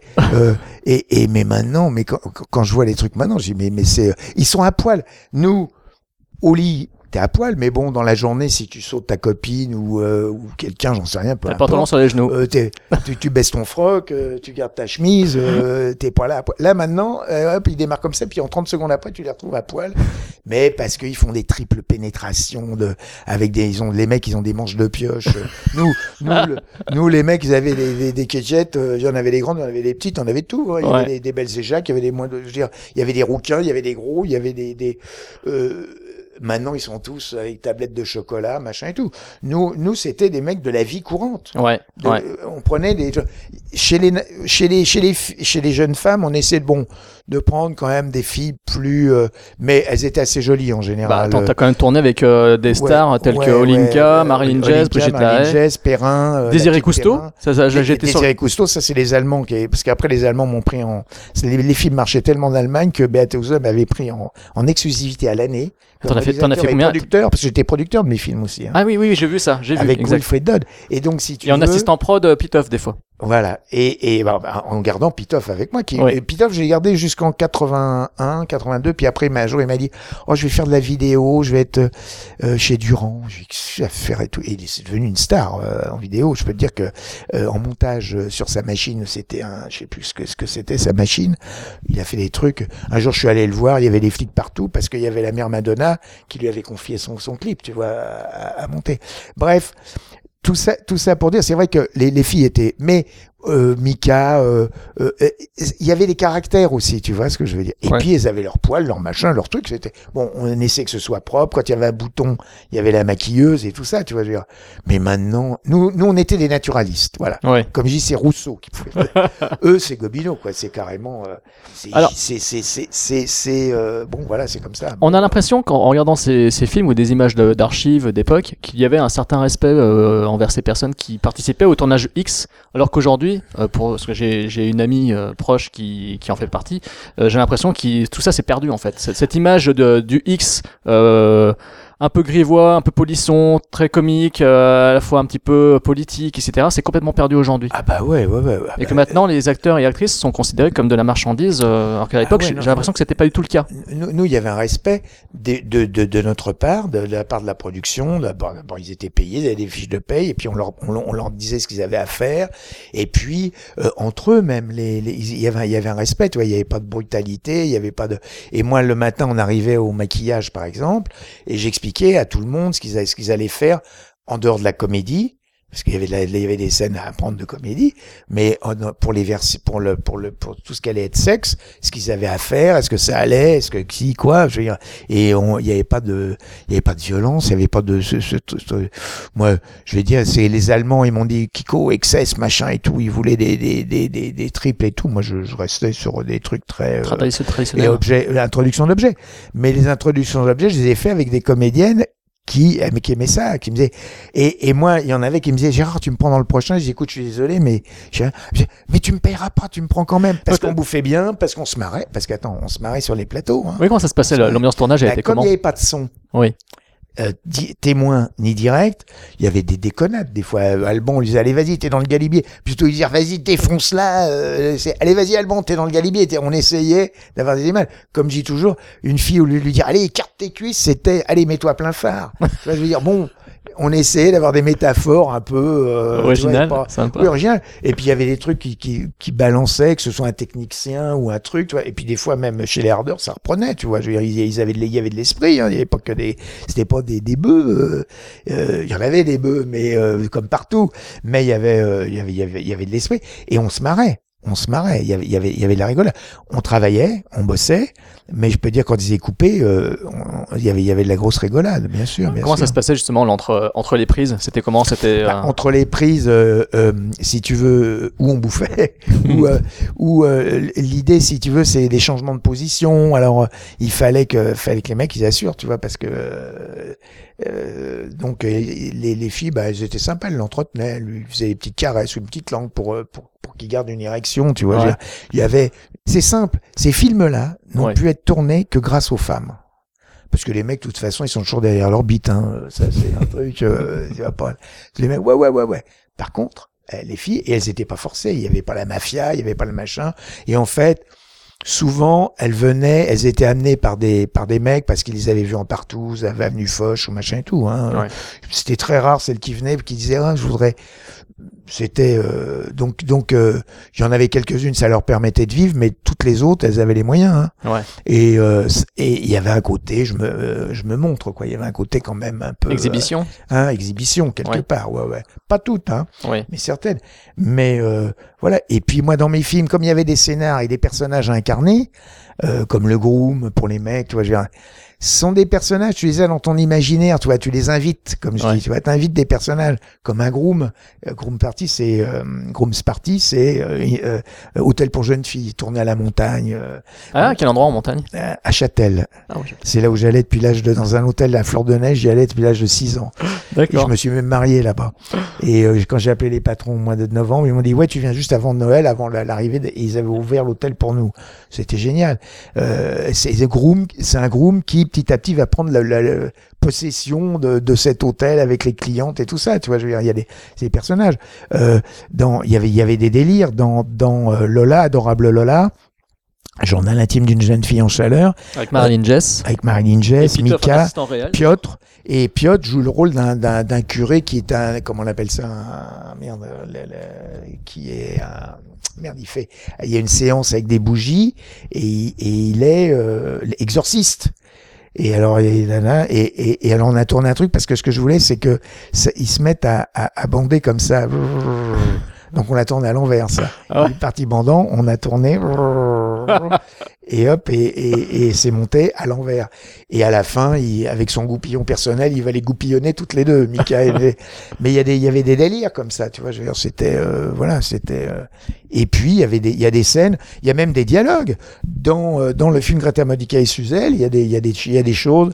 Le, c'est avec le bus anglais, c'est une troupe. euh, Avec Catherine Ringer, en plus, celui-ci, la Rita ouais, Mitsuko non, Catherine. Ringer, elle a un rôle à la fin. Oui, je sais, mais ça m'a. dans la partouze finale où là aussi il y a des ballons de baudruche comme comme une euh, comme une euh, je veux dire de partout euh, ça c'est un oui j'avais pris Catherine Ringer parce que euh, elle comme ça dans, dans le truc mais elle m'avait fait peur parce que elle est en train de faire une fellation puis la caméra se rapproche d'elle puis d'un coup elle regarde la caméra comme ça et j'ai coupé le plan dis donc. Ah ouais? Tu vois maintenant je le couperai pas mais je me suis attrapé j'ai dit mais elle est folle toi. Comme ça la caméra normalement faut aller pas regarder la caméra Bah oui. sauf si c'était voulu Oui. mais quand c'était pas voulu moi je voulais pas qu'on Ah regarde bah bien la sûr. caméra ça. Même, aujourd'hui, les regards caméra, on n'en veut pas. le- tu, tu vois, je veux dire, tu perdais le côté. Ben oui, c'était euh, l'arri- l'arrière caméra, il doit être voulu Ouais. ou pas. Là, c'était pas voulu. Donc il y a eu, il y a eu des, il y a eu des, il y a eu des grands délires. Et dans et dans ce film-là, au début, euh, c'est une troupe de théâtre. Et elle dit euh, et si tu avales avec grâce et juré, tu l'auras à ton cercueil à deux places. c'est beau. Bon, voilà, c'est beau. C'est des trucs. Bah oui, c'est des envolées comme ça. De temps en temps, il y a eu des envolées un peu lyriques. Et euh, dans ce film, j'aime beaucoup ce film-là, Greta Monica Suzel, euh, Love Théâtre, avec le bus anglais. Mais là aussi, on a déliré. Dans le mec, il nous livre le bus anglais que j'avais loué. Il nous le laisse sur le pont de Neuilly à 7 heures du soir. Ouais. On a tourné là. J'avais une maison de campagne vers Maillan-Vexin. Il dit bah voilà, je vous laisse le bus. Sympa. Attends, et, et- oui, mais attends, il faut le conduire le bus. Ah oui, après, oui, c'est Jacques. Bateau qui joue dedans, qui joue le, qui dit oh bah je vais le conduire. Il est pour son permis. Et dans le bled où on est, il y a une gendarmerie, tu vois, je veux dire. Et on est, on a tourné trois quatre jours avec le bus anglais. Enfin un truc. Et mon régisseur est venu chez moi parce qu'il n'était pas décoré à Paris. Pendant que je tournais, le lendemain, il a, il a déménagé un tiers de mon appartement pour, pour meubler le. C'est marrant quand je vois le bus à l'intérieur, c'est mais c'est mais ma femme était pas là, euh, donc euh, voilà, tu vois. Là aussi, il y avait un investissement personnel dans euh, énorme des, des techniciens, tu vois. Je veux dire, c'était magnifique, c'était magnifique pour ça. Combien de temps euh, pour tourner un film euh, X à l'époque? Moi, alors, moi, c'était 6-7 jours. J'ai les plans de travail, hein. euh, D'accord. C'était 7 jours. Les euh, paillés mettaient 3 jours. Oui, bon, c'est normal. Mais moi, moi j'avais 350 000 francs à peu près. Et si tu veux, l'idée, moi, j'avais un découpage. C'est-à-dire, plan par plan. Moi, 80% des plans que tu vois à l'écran, ils sont écrits, détaillés, l'objectif. D'accord. Un découpage, c'est ce qui sera vu et entendu plan par plan. Ouais. Le, le mouvement, le positionnement des comédiens, des accessoires, euh, euh, la, la place de la caméra, l'angle euh, et, et le timing du Ouais. plan. C'est-à-dire tourner 15 secondes, 30 secondes, euh, et suivant que c'était la version hard ou la version soft. Oui. Là aussi, sur mes scénarios, il y a H, c'est version hard, Ah oui. Mais la version 20, soft, 20 c'était- secondes, 30 secondes pour la soft, c'était pourquoi C'est pour la Même télévision? les, même les, les plans hard sont détaillés, hein, Ouais. avec amorce. euh, moi, j'adorais les amorces, les premiers plans, Ouais. et puis les, le, le fond. C'était parfois dans le hard, on improvisait un peu, mais euh, c'est pour ça que je dis il y a à peu près 80% de mes films qui sont écrits. D'accord. Puis parfois, euh, on perdait du temps, il fallait un peu accélérer, euh, le jour tombait ou euh, quoi que ce soit. Et on... Mais, y a... attends, on tournait 12-14 heures par jour. quoi. Alors tu parles de, de films d'amour. Je Oui. pense que ça tu l'évoques évidemment en long et en large dans ton autobiographie. Euh, Explique-nous un peu le... comment tu as réussi en fait à te placer finalement sur cette, sur cette scène du X français face euh, à la paillette John Love qui lui aussi euh, faisait sa carrière et qui Ah. avait son...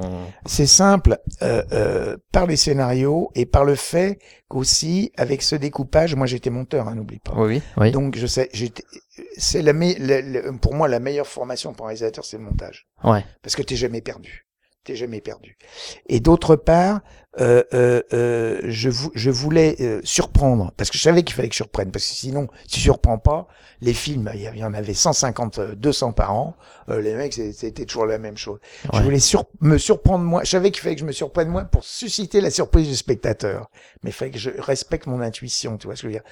Donc quelque part, plan par plan, par la multiplication de, de, de, mes, de mes plans, euh, euh, j'arrivais alors, euh, euh, j'arrivais à les, à, les, à, à sou- à les soumettre à la volonté de ma caméra. Tel était mon objectif.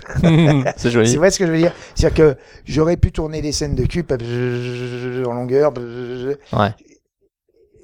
J'ai introduit, mais j'ai introduit, si je peux me permettre, euh, les contre-plongées totales, les- mais ça, euh, Didier aussi l'a fait, Claude Mulot le faisait, les plongées, les plans cassés, beaucoup de plans cassés, c'est redébulé, Ouais. euh, et puis, et puis comme j'étais monteur, je savais que je pouvais faire un plan comme ça, un, un plan moyen, un gros plan, et tac, tac, tac, l'impact narratif d'un gros plan. Ouais. C'est ça le truc. Un gros plan, si c'est un gros. J'ai, tu, tu vois, regarde dans l'amour à la bouche, le cadreur un jour m'a dit Gérard, parce que moi on était là, on était complètement inconscient. Il m'a dit Gérard, dans tous les plans que tu tournes, il faut qu'il y ait du signifiant. Oh putain, j'avais 28 balais, j'ai quand même déjà du chou. J'ai dit voilà, il a raison. Pas de plan gratuit. Parce que j'ai essayé de faire des plans, il me dit ça, ça sert à rien ton plan là. T'as raison. Il faut qu'il y ait du signifiant dans le plan. Ah bah ouais, bah ouais, bah donc donc il fallait que dans les plans, il fallait que je prenne le spectateur par la paupière, si c'était mieux. Tu vois, il faut que je l'attrape. Ouais, ouais. Ce qu'il faisait, c'est pour ça que mes filles, c'est pour ça que Bourgeoisie et pute tournait sous le titre euh, Twin, enfin Octobre à Paris, écrit sous le titre de Twins, mais bon, attendez, il a fait près de près de 150 000, 180 000 entrées à Paris Ouais, ouais, ouais. et que l'ensemble de mes films de 77 à 82 sur 22 23 films ils ont fait près de 4 millions d'entrées Ouais, ouais. l'ensemble hein, Oh, oui, euh, oui, film. compris. bon parce que les- j'étais devenu le prince du X un, jour je descends les Champs-Élysées je vois dans un kiosque Kiko Hill, le prince du X. Putain. J'avais signé sous mon nom, mais je voulais pas qu'on voit ma tronche. Ma tronche, euh, Ouais. je voulais pas qu'on la voit. Parce que après, j'avais réussi à, à imposer, par des partis pris de réalisateurs et de réalisation, à imposer ma vue sur ces films-là.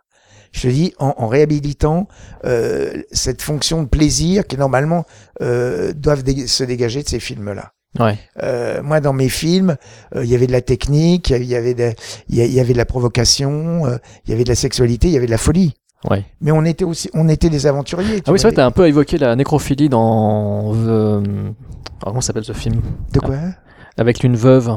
Avec. euh, Ah bah non, bah dans l'infirmière. Oui. Elle tue, c'est une tueuse de plaisir. Au Oui, plaisir. c'est ça.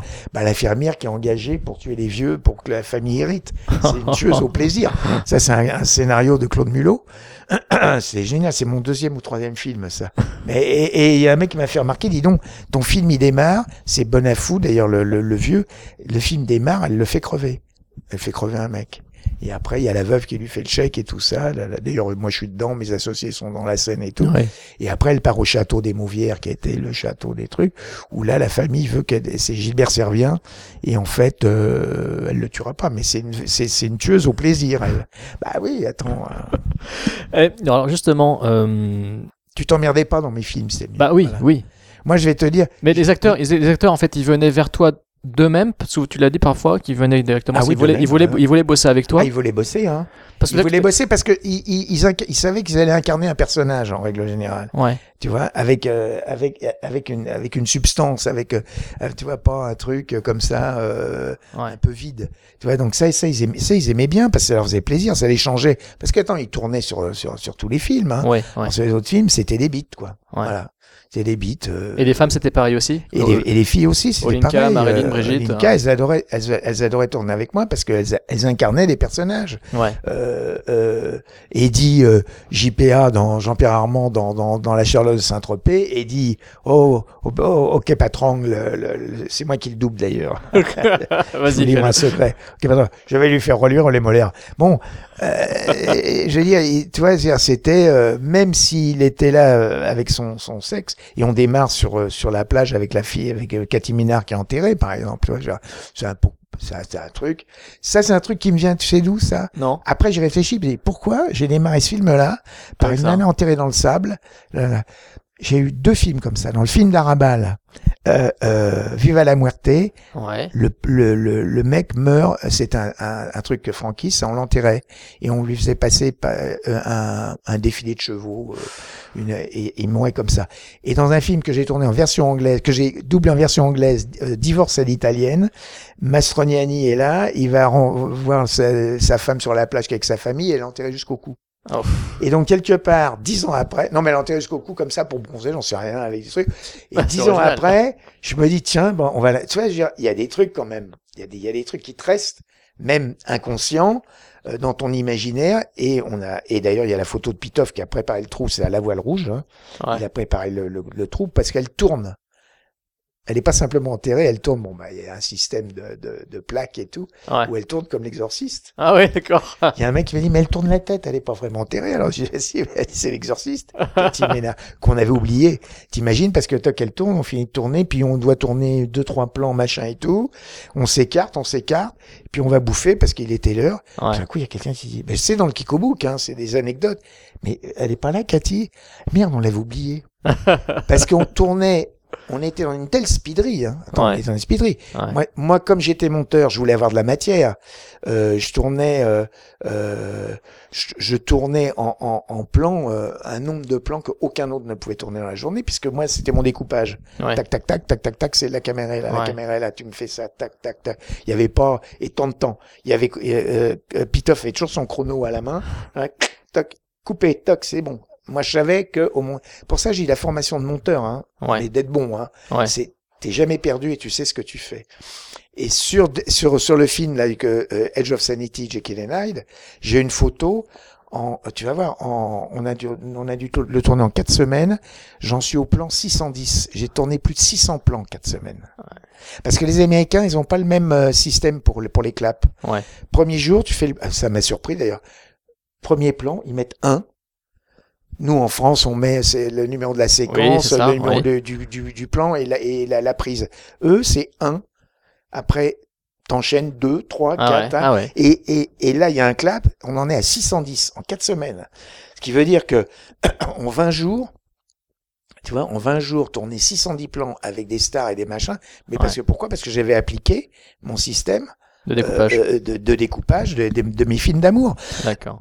Et sur mes films d'amour, il y a c'est pour ça que quand j'ai la torsion mentale aussi, c'est arriver à prendre le spectateur par la paupière, mais en lui, en lui, je veux dire en, en, en, en lui, euh, en, le soumettant à la volonté, tu vois. Dire. Ouais. Sinon, euh, bon bah, euh, écoute, je suis allé voir, j'ai j'ai tourné là dernièrement, je dirais le nom parce que euh, le mec est très sympa. j'ai fait un rôle de con euh, dans, dans un dans un film de maintenant. Euh, bon, j'ai été invité à la première et tout, je l'ai vu, je me faisais chier. Ah.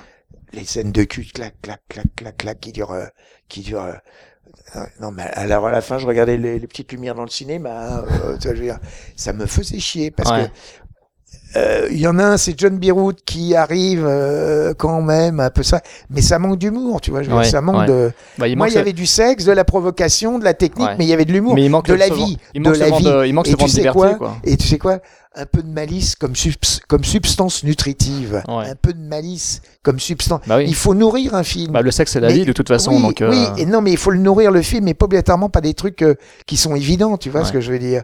Euh, c'est bien de le nourrir aussi par des par des par des deuxième et troisième Ouais. degrés.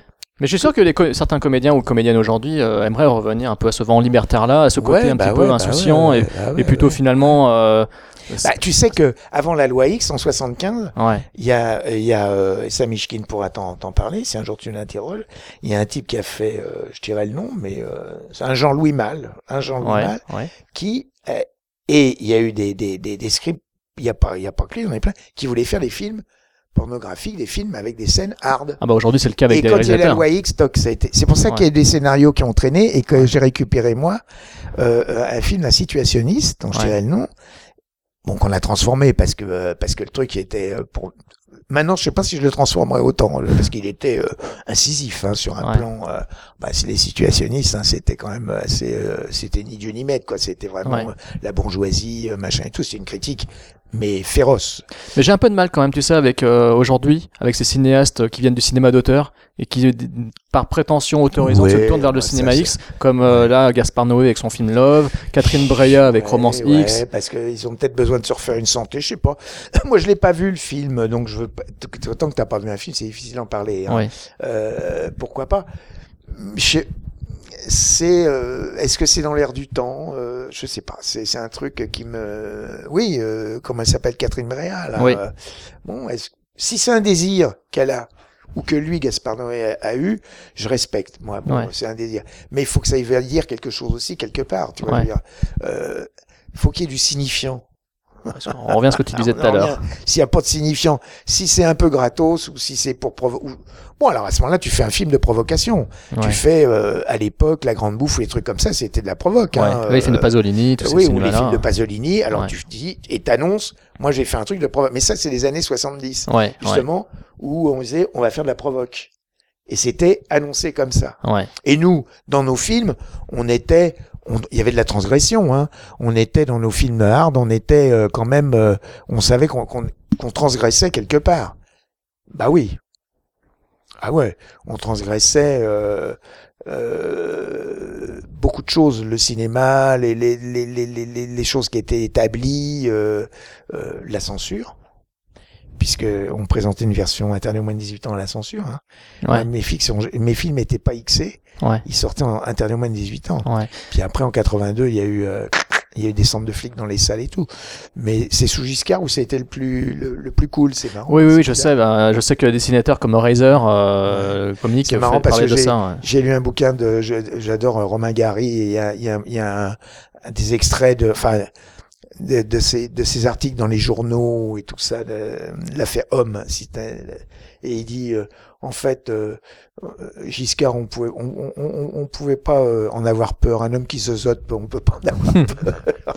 Mais en fait, il y avait ce côté un peu euh, 42e rue, euh, comme euh, aux États-Unis, avec euh, les cinémas de quartier qui passaient des massistes et qui, euh, à 23h, passaient un film. Bien sûr. euh, Bah, et ça, ça s'est complètement perdu, ce, ce charme-là Bah, est bah, disparu. bah oui, euh. mais ça, ça a été parce que les grands groupes, ils en ont pris plein la gueule. Parce que, comme je dis toujours, quand il y avait dans un, une, une- ville de 30 000 habitants, par exemple, la gifle qui passait avec euh, Ouais. Ventura puis la mer. Bah, comme là d'où je viens, Dreux, c'était le Euh, cas. Attends, ils faisaient centré, euh, Ouais. et puis t'avais le projectionniste et le patron de la salle qui faisait les trois quais du coin, qui disait, vous savez, ce soir à 11h, il y a l'hôtel, ça de culotte.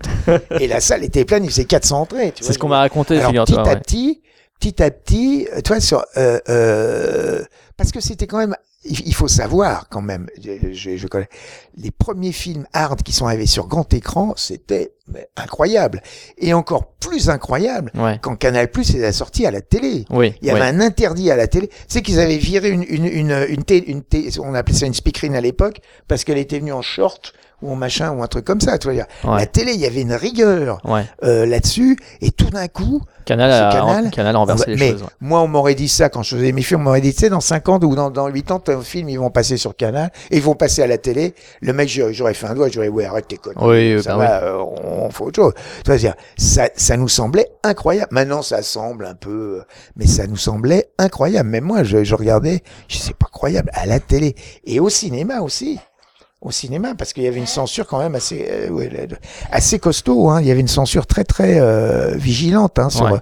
À la censure, il y avait l'armée qui était représentée, le, le, le civil, la religion. euh, je dirais, des- il y avait des, des groupes comme ça de, de, de qui représentaient enfin les, les, les, les- des communautés euh, en France. Et Ouais. euh, donc c'était très euh, très très très très ferme. Hein.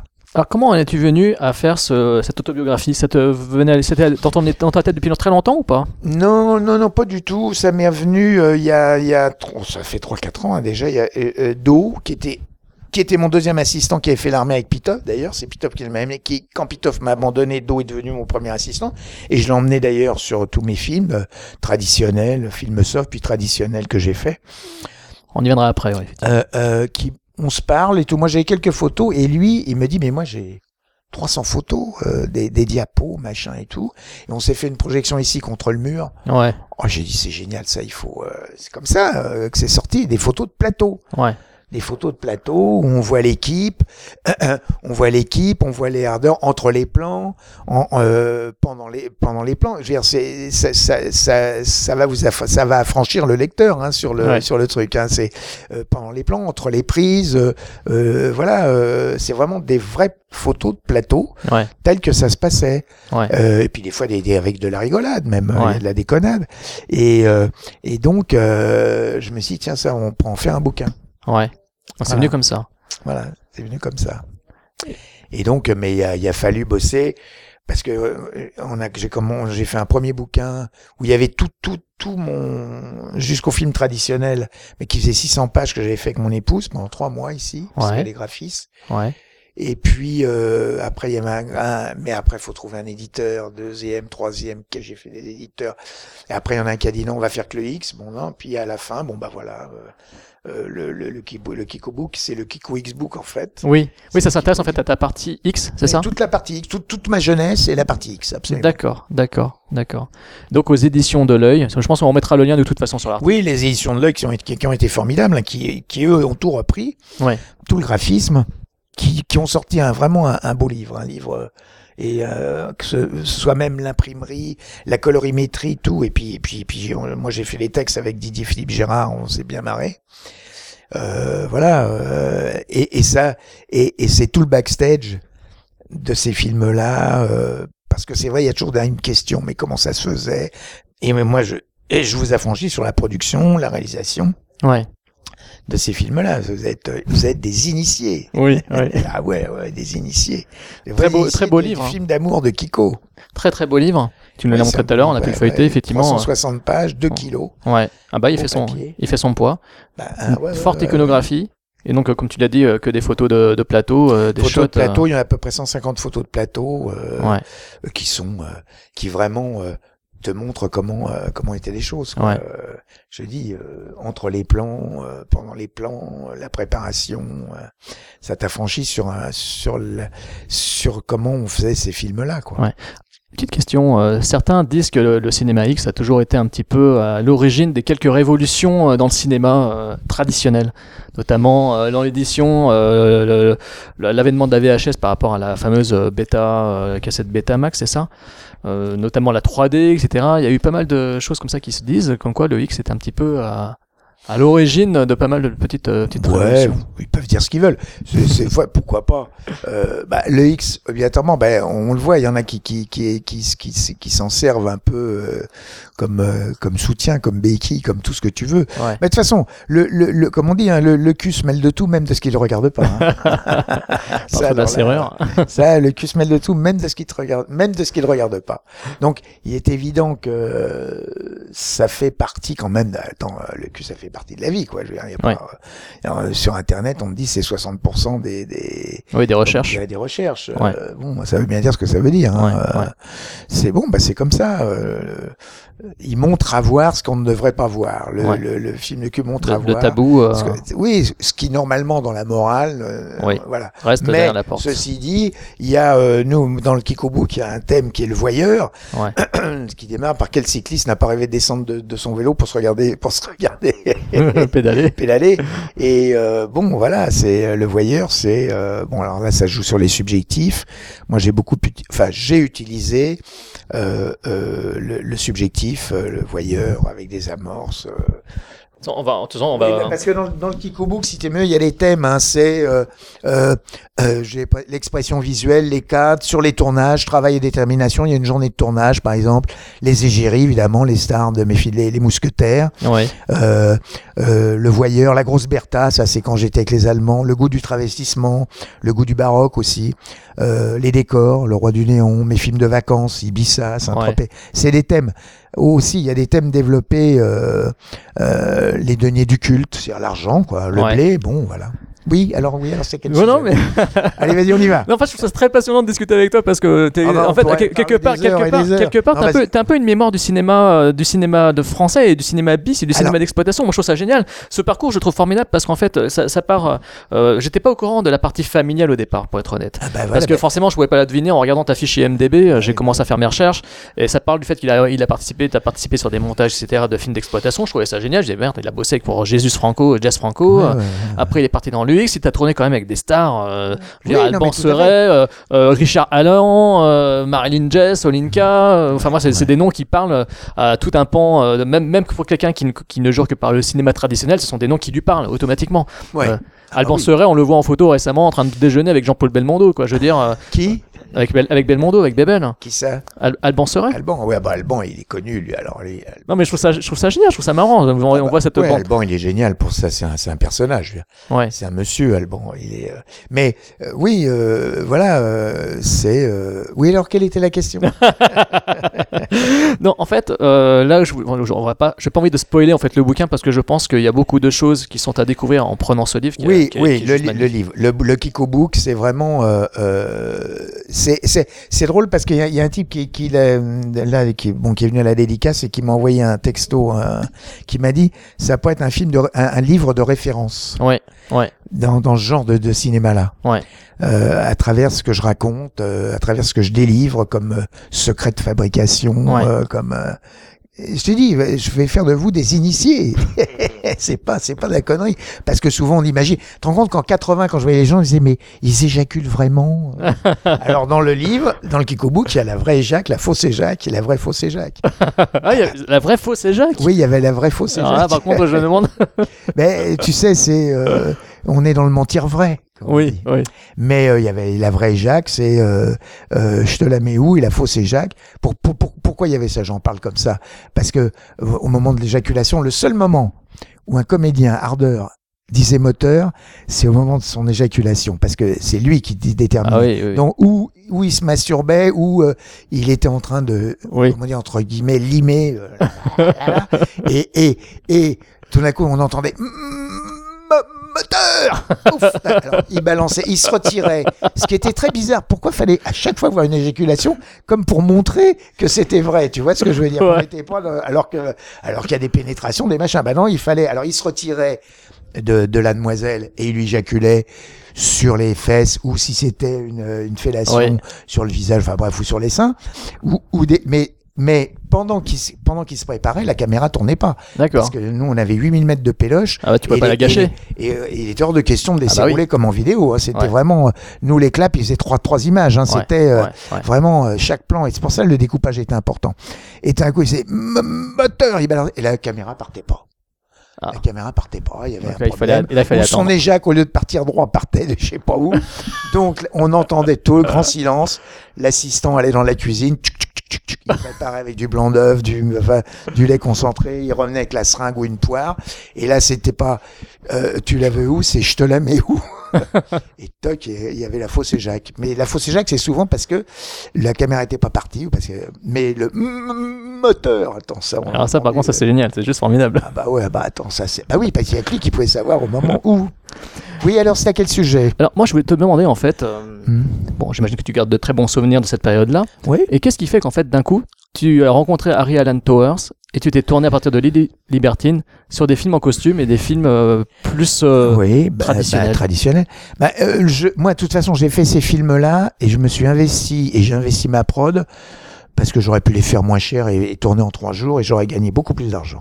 Mais je voulais me faire repérer. Je me suis parce que j'avais envie de, de continuer. Je voulais faire du cinéma. euh, Ouais, donc euh, c'était du cinéma, mais je voulais aller dans d'autres, dans un d'autres genres de cinéma. ouais. Donc 82, j'arrête parce que euh, il y a la loi X qui tombe et tout. Et puis, je, puis, bon, j'ai, Ah oui. pas me photocopier. Donc c'est vraiment la loi X qui a, qui a oui, mis un et petit frein. Oui, euh, oui, oui, et puis la vidéo commence à venir avec Ah oui. Dorsel et tous les mecs, c'est n'importe quoi. Enfin, n'importe quoi, c'est bon, c'est un truc, moi je veux bien. Ouais. Et puis, et puis on me propose de faire une pub. La première pub que j'ai à faire, c'est pour des protège-slips, Ouais. Revia. Aucun réalisateur de pub ne voulait la faire, alors que maintenant il l'a fait. Ouais. Attends, j'ai eu Aronovitch, comme euh, Aronovitch qui était un des grands chefs opérateurs, 200 kilos de lumière pour éclairer un loft. Enfin, un truc de fou, parce que la, la, prod euh, voulait assurer, tu vois, et tout. C'était un 33. Donc j'ai fait un peu de pub, j'ai fait, euh, j'ai fait deux trucs. Et puis, à Cannes, je vais à Cannes avec mon associé, Wilfried, et il me présente Harry Alan Tower, Mr. Hat. Ouais. ouais. Hat. Et Harry me dit, mais j'ai vu un ou deux films à, à vous, Kiko, en anglais, tout ça. Ouais. Et moi, j'ai un film pour Playboy, pour Channel Playboy, qui s'appelle Frank and I, Frank Ouais. et moi.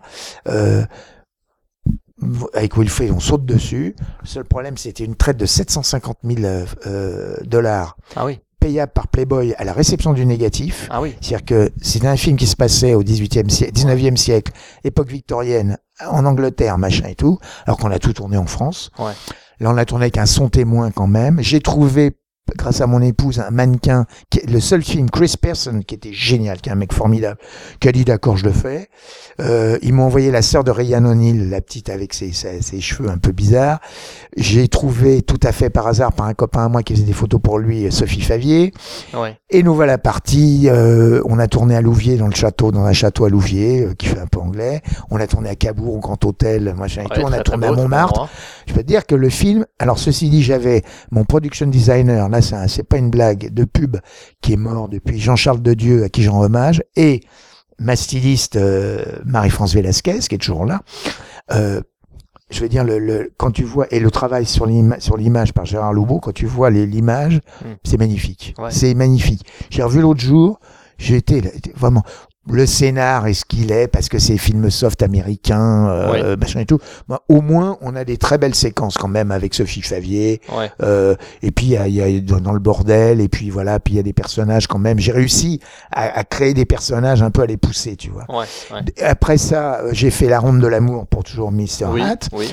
Derrière, parce que le film euh, s'appelait. Mais Alors, étaient- les- la, la traite, il a fallu qu'on les compte auprès de- des Canadiens qui nous ont pris 10%. Et ils m'ont Ouais. envoyé un représentant canadien pour, que, pour voir si je finissais bien le film. hein. Ah oui, d'accord. Ouais, bah oui, parce que, attends, là, Mais la distribution de ces films, là, se faisait en quoi? En vidéo à l'époque C'était. non, 35. D'accord. Ah non, D'accord. 35, non, non, non, 35, euh, 83, c'est euh, 83, euh, euh, euh, euh, Lady, alors, sortie Lady Libertine, D'accord. euh, tournée Frank and I, euh, 84, euh, La Ronde de l'amour, au début, après Le Feu sous la Le feu peau. sous la peau, oui, je Ouais, qui est, qui est super. Oui. C'est marrant parce qu'à la dédicace de vendredi, il y avait le fils de, du château. On a, enfin, de- ouais, c'est un mini château, c'est une très belle demeure. Ouais. Des, des, le fils des, des, des, des propriétaires où on a tourné le film en 84. T'as qu'à voir, il y, a, Ouais. il y a quand même 38, 30, 30 ans, ouais. 30 ans, il y a 30 ans, plus de 30 ans, euh, 31.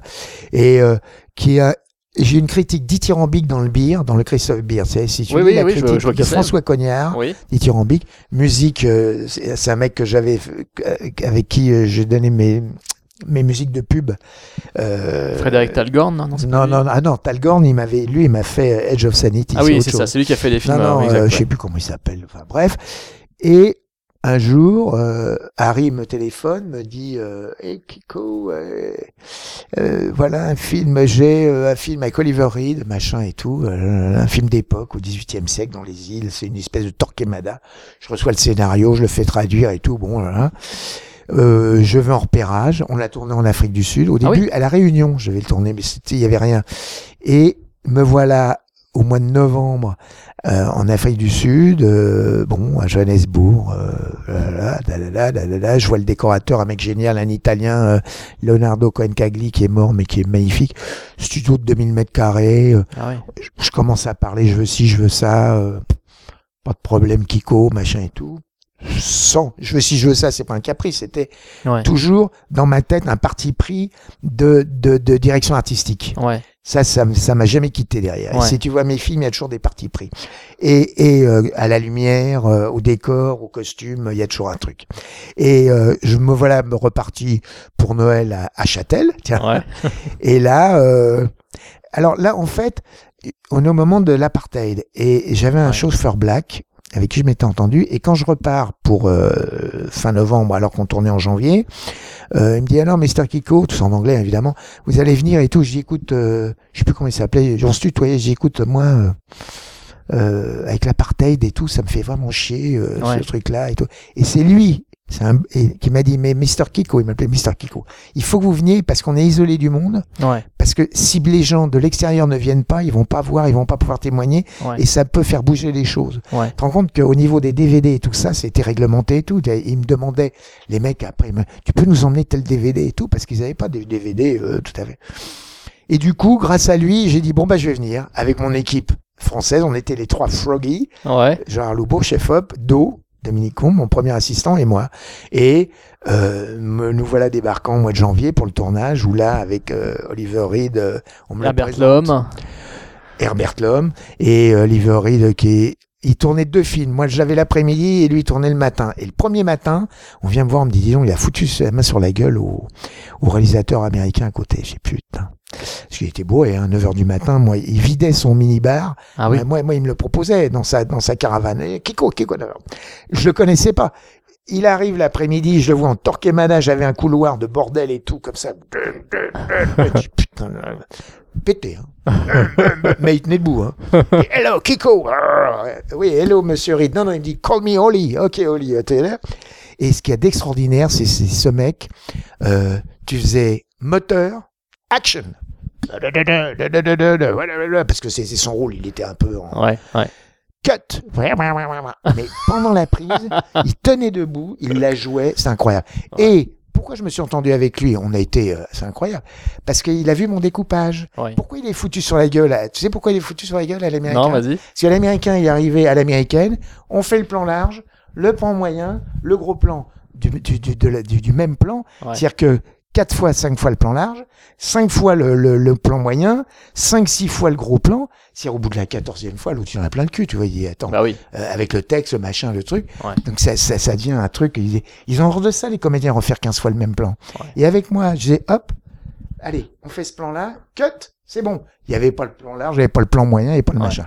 Et puis un autre truc dont je parle, euh, maintenant je peux, je peux le parler, mais ça je m'en suis rendu compte grâce à Oliver. Bon, il était chaud, hein. Et à chaque fin de plan, quand j'ai cut, il repartait dans le couloir, dans sa caravane, certainement. Et le deuxième ou le troisième jour, je fais cut et je fais bon, euh, non, avant de faire le cut, avant de tourner le plan, je dis à Do, for the ne- euh, next shot, tu, fallait que je parle en anglais, hein, you manage a, a- a close-up on Oliver. Non, non, non, il a entendu close-up on Oliver. Et ben, mon pote, quand j'ai, quand, on a fini le, plan, euh, pendant que l'autre, le gros plan se préparait, il est resté sur le plateau. Ouais. Il s'est assis sur une caisse caméra. Le close-up, c'était magique pour lui. Et c'est vrai que close-up en Oliver, quand tu le prends en contre-plongée, tu- c'était génial. Il était formidable. Euh, à un moment, euh, parce que moi j'aime bien les trucs, les caméras à l'épaule et tout. Et à un moment, il y a une bagarre. Alors, Lobo et la caméra à l'épaule. On est au, au 18, au 14-5. Et il y a Oliver qui le prend comme ça, comme si c'était un personnage où il le secoue et tout. Et à la fin, il a balancé le Lobo avec la caméra. C'est en son direct, hein. C'était Ouais. une caméra, c'est Eastman, machin, je sais pas quoi, tu vas dire. Vous avez gardé la prise? Hein Vous l'avez gardé la ouais, prise bah, ouais, ouais, ouais. Mais il était génial. Parce que je dis toujours, attends, attends, c'est par rapport. Euh... Je suis, j'ai raconté ça aussi à un mec. Euh... Je suis euh, là, je suis plus en studio. Je suis dans une maison. J'ai trois, quatre fenêtres comme ça. Ouais. Je suis face aux fenêtres et un travelling. Et lui, je le suis en travelling. Et à la fin rentre une femme euh, dans le plan. Et manque de bol, c'est des vieilles maisons. Il y a un craquement à un moment. L'ingénieur du son, il me fait un caca nerveux. Oui, c'est pas possible. Tu comprends ça crâne. Et on lui avait dit, évite, euh, faut éviter les post synchro avec Oliver Reed parce que après il se barre dans le monde, tu sais. Et on le voit plus. Je dis ouais, mais bon. Et puis moi, le- le- je dis ouais, mais j'ai le jour qui tombe et tout. Tu vois, je veux dire, attends, euh, ça. Oliver, il me regarde, il fait. Et quand il me faisait un clin d'œil, ça veut dire que c'est, écoute, action. Alors le travelling, face aux fenêtres et lui, et au moment où ça va craquer, il s'arrête de parler. T'entends. Et il reprend après. Mais naturellement, tu vois, je veux dire. Il avait repéré où, où le travelling craquait. Ouais, ouais. Et, et euh, ce qu'a dit, tu dis, c'est génial. Et à la fin, il arrive, la nana rentre dans le champ, il lui parle, et puis elle réagissait pas. Il fait, hein? Ah Elle a eu peur. C'est un mec, attends, c'est un mec. euh, pff. Ça, euh, c'est des trucs, tu demandes ça en français, tu t'arrêtes de parler. non. Lui, Ouais. mais tout ça parce que on s'est, on s'entendait, tu vois, parce Ouais. que parce que parce que c'est des solistes euh, et plus tu leur la partition est, est, est, est belle, plus ils aiment ça. Tu vas pas leur expliquer leur rôle, tu vas pas dire oh, les violines, alors tu fais un Torquemada, tu comprends, alors faut être méchant. euh. Par contre, techniquement, euh, plus tu leur compliquais le plan, plus il était content. Ah oui. Ah, mais plus il était content. J'ai fait des travelling en studio où il sortait du travelling, fallait qu'il re-rentre dedans, euh, qu'il ressorte, qu'il revienne. Et, et hop, ouais, enfin, on finissait sur lui. Je faisais cut, il me regardait, il me faisait un clin d'œil, tu vois, genre, t'as vu, je te l'ai fait. C'est, tu vois, je veux dire, c'est, c'est, c'était ça. Et, et, et, euh, et Perkins, la même chose. C'était, On va- ce sont de grands solistes. Et, et bon, voilà. Mais Euh, par contre, le Dragon. Euh, j'en ai fait deux, Vous en avez fait deux, voilà, c'est deux. ça. Et Dragonard Hill et Master of Dragonard Hill. Ouais. Ouais. Euh, parce que ça avait plus, c'est pour Canon. Ouais. Et le Ah, c'était pour la Canon C'est pour la Canon, ouais. Donc t'as connu euh, Ah bah, Menahem je suis allé Golan à- je, je suis et. allé à- alors on me les a, Ah, on me les a pas présentés. Ah, il faut raconter là. Je suis allé à Los Angeles. Oh attends, je suis allé à Los Angeles. Ah, faut, là, il faut non, je les ai pas rencontrés, je les ai pas rencontrés. Oui. Mais je suis allé à Los Angeles pour mixer le premier. Et puis voilà, euh, c'est Canon. Et le deuxième, c'est Canon, Master of Dragon Hill. Euh, et il y a que la fille qui change. Oui, effectivement. J'ai vu que c'était ouais, pas la même, ouais, euh, la même casting dans les, entre les deux. Mais c'est pas de ma faute. C'est l'autre qui a pas voulu. Et, Bon, quand et là, j'ai, fait un casting à Los Angeles. Et, Ouais, et elle, elle avait travaillé en France, donc elle, ben, c'était plus simple. ouais. Kimber, Kimberly Season, Kimber, Kim. Jolis souvenirs. Alors, petite question. Oui. Euh, dans le cinéma X, dans le cinéma X, quelque part, tu avais acquis une certaine notoriété, une Ouais, certaine ouais, liberté artistique. Ouais, ouais. Bon, mais dans le cinéma traditionnel, de- de- par rapport à ces, à ces films, notamment tournés pour la Canon, je me dis que c'était quand même des mecs, ils avaient à mon avis un certain schéma. T'as eu une certaine liberté aussi où tu te sentais, tu Alors, sentais quand même l'œil du studio derrière Alors, toi? alors, je recevais un scénario. Ouais. Et moi, il y a des trucs, je demandais des changements. Tu prends, bon, sur le, sur le liver read, sur le, sur, ça se passait dans les îles anglaises. J'ai pas trop l'histoire du truc. C'était, euh, il y avait, c'était euh, les rébellions des, des Noirs et tout. Attends, il y a, il y a eu des, il y a eu des, il y a eu deux jours, j'ai, on a eu peur. Hein. Ah oui? Ah oui, oui, oui. Parce que à un moment, il y a, sur la place, là, ils avaient reconstitué un village euh, dix- dix- 18e siècle, là et tout, avec la, avec la, avec la, la truc pour fouetter, le, tu sais, Ah le, oui. le truc pour pendre et tout. Ouais. Et nous, avec l'équipe euh, Lobo, machin et tout, on est dessus. Et, et ils sont en train de fouetter un noir. Et donc, il y a 300, 400 mecs, des blacks, Ouais. euh, qui sont là. Et, euh, et heureusement, attends. Et alors, je leur dis, hein, moi, euh, moi, j'ai, hein, hey, vous allez, au moment où on fouette votre copain, hein, faut, faut gueuler, il faut. euh, Alors non seulement c'est pas ça, c'est mais il commence à faire un chant, c'était des, c'était des Xhosa, je crois, euh, ou des Zoulous. Non, c'est pas des Zoulous, c'est Xhosa, Xhosa, parce que ça, ils ont des trucs. Ouais. Et à un moment, il y a le directeur de production anglais qui m'a dit, Gérard, faut tout arrêter, parce que là, c'est des chants de guerre qui sont en train de faire, et ils vont nous massacrer. On était, ils étaient 300, Ah on oui. était 15 blancs. Ouais. Tu ouais. vois, dire. Ouais. Et, et c'était encore l'apartheid. Et heureusement, chaque, euh, ils, ils- étaient séparés et il y avait des meneurs, à- enfin des des, des, des, des, des- mecs qui contrôlaient euh, chaque euh, rangée, tu vois. J'ai coupé, coupé, ça va, c'est bien, on va, y aller. Et une autre fois, dans des couloirs, ils viennent libérer des, des, des, des noirs, euh, des blacks qui sont dans les prisons, mais alors ça, c'est dans les souterrains. Et du coup, il y a, arrivent des soldats anglais, les rouges et tout, tu vois. Et donc, il y a une confrontation. Mais c'est devenu une vraie bagarre. Ouais. C'était, j'ai cut, cut, cut, on m'a emmené euh, derrière et tout, ça a été fumigène, machin et tout ça. Des fois, ça tournait au, bon. Au niveau du scénario, j'ai pas pu faire grand chose. J'ai eu Eartha Kitt, qui était, Ouais. Qui était génial aussi, euh, Ouais. qui nous faisait le chat. Miaou. et, et voilà. Et ça a été euh, à chaque fois des, des, des grands moments. Euh, mais tu vois, tu avais des moyens. J'avais une grue qui faisait euh, 15 mètres. Ouais. Euh, j'avais euh, 80 techniciens. J'avais euh, Bah, quand, tu parles, quand tu parles de tous ces figurants, déjà, euh, c'est Ah bah ouais, ouais, Moi, je sais que ouais, la Canon, ils mettaient quand même un minimum de moyens dans leur Ouais, production. ouais, non, non, non, non, c'était un truc. euh, c'est, tu te dis, mais euh, et, et voilà. Et, et à la grue, des plans à la grue. Attends, quand t'as une grue de 15 mètres et tout, j'ai fait des plans mais de de de, de folie. Bah, Et alors, les mecs, ils aimaient ça, tu vois, les techniciens euh, anglais, parce que j'avais une équipe pratiquement anglaise. Ouais. J'avais très peu de d'africaneurs. Mais ils attendaient de ta part, euh, en tant qu'ancien du X, ils attendaient de ta part que tu mettes euh, des plans un peu polissants, Bah, bah, un peu euh, coquins. Non, non, non, non. euh, moi, euh, je sais pas. Moi, je faisais du cinéma. D'accord. Voilà, je faisais du cinéma, donc. euh, T'as jamais senti ils m'ont jamais, jamais. D'accord. Jamais. Respect. Ouais. Respect. Non, mais attends, j'arrivais. Attends, Ouais. euh, le plan à la grue que j'ai fait, on est au, au 18, au 14-5, tout là-haut. Et puis il y a un crieur et oyez, oyez, oyez, oyez. Et je me rapproche de lui tout doucement. Et on finit en très gros plan sur la bouche. Ouais. Tu vois, où il délivre un truc, tu vois, c'est un plan de 30 secondes, oyez, machin et tout. Il raconte tout un truc. Tu vois, je me dis, je vais me faire chier à le suivre et tout. Là, c'est un plan énorme de tout le, tout, toute la place du village. J'avais demandé un palmier. Ok, Ouais. Kiko, tu vas avoir un palmier. le, le- avant de tourner, pendant la préparation, le euh, Cohen Gagli, le, le- le décorateur italien, qui était mon pote, et, enfin, on était, il me dit viens voir. Le palmier, ils avaient été le chercher à 2 km de là, mais il y avait un trou de, je sais pas, de, de, de 5 mètres de profondeur, de 5, parce qu'un palmier, ça a des, ça a Oui, des racines énormes. racines, ouais. Il l'avait replanté au milieu de, de, de la place du village qui était complètement reconstituée. Tu vois, j'avais quand même des trucs, euh, voilà, euh, c'était, euh, ça a été formidable. C'était, et puis avec Oli, on s'est bien entendu. Avec Oliver. et puis Herbert Lhomme, charmant, charmant. Bah oui, aussi, mais Herbert Lhomme, moi je suis fan de la Panthère Rose et de Black alors forcément. charmant. Euh, Voilà. Et ensuite, T'as retrouvé Harry Alan Towers. Harry Alan Tower toujours, qui est coproducteur du truc, il m'appelle. Tu vois les Anglais comment ils sont. Il m'avait toujours parlé en anglais. Ouais. Ça faisait trois ans que, que j'étais avec lui, tout Ouais. en anglais. Ouais. Il m'appelle, il me dit Hello Kiko, je dis ouais ouais. euh, Voilà, j'ai une idée. Il se pas en français, dis donc. J'ai un film à faire avec Anthony Perkins, euh, Dr. Jekyll, Mr. Hyde. Est-ce que ça te... Il parlait pratiquement. J'ai dit, c'est pas vrai. Pendant trois ans, il m'a jamais fait un mot de français. Et tout d'un coup, ouais, il me parlait. Bah, j'ai, bah, attends, on dit Tony Perkins, euh, Edge of Sanity. Enfin, Oui. départ, c'est Dr. c'est Dr. Jekyll et Mr. Hyde, hein. Oui, oui, je sais. Bien c'est oui. plus que Edge of Sanity. J'ai déjà vu Et, deux fois. et, et, euh, et, euh, voilà, j'ai dit oui. Alors je suis parti. euh, L'histoire, en fait, je suis parti euh, à Los Angeles euh, pour prévendre le film. Euh, là, c'était plus Canon, c'était un Anglais, je sais plus comment il s'appelle, Edward Simon, qui avait racheté le Scrabble, enfin un truc. euh. Et euh, et on m'a présenté donc euh, Perkins. euh, J'ai j'ai eu la traduction, mais là aussi j'ai changé des choses. Normalement, il meurt dans le film, dans Ouais. le dans le scénario original. D'accord. J'ai dit non non, le mal ne meurt pas.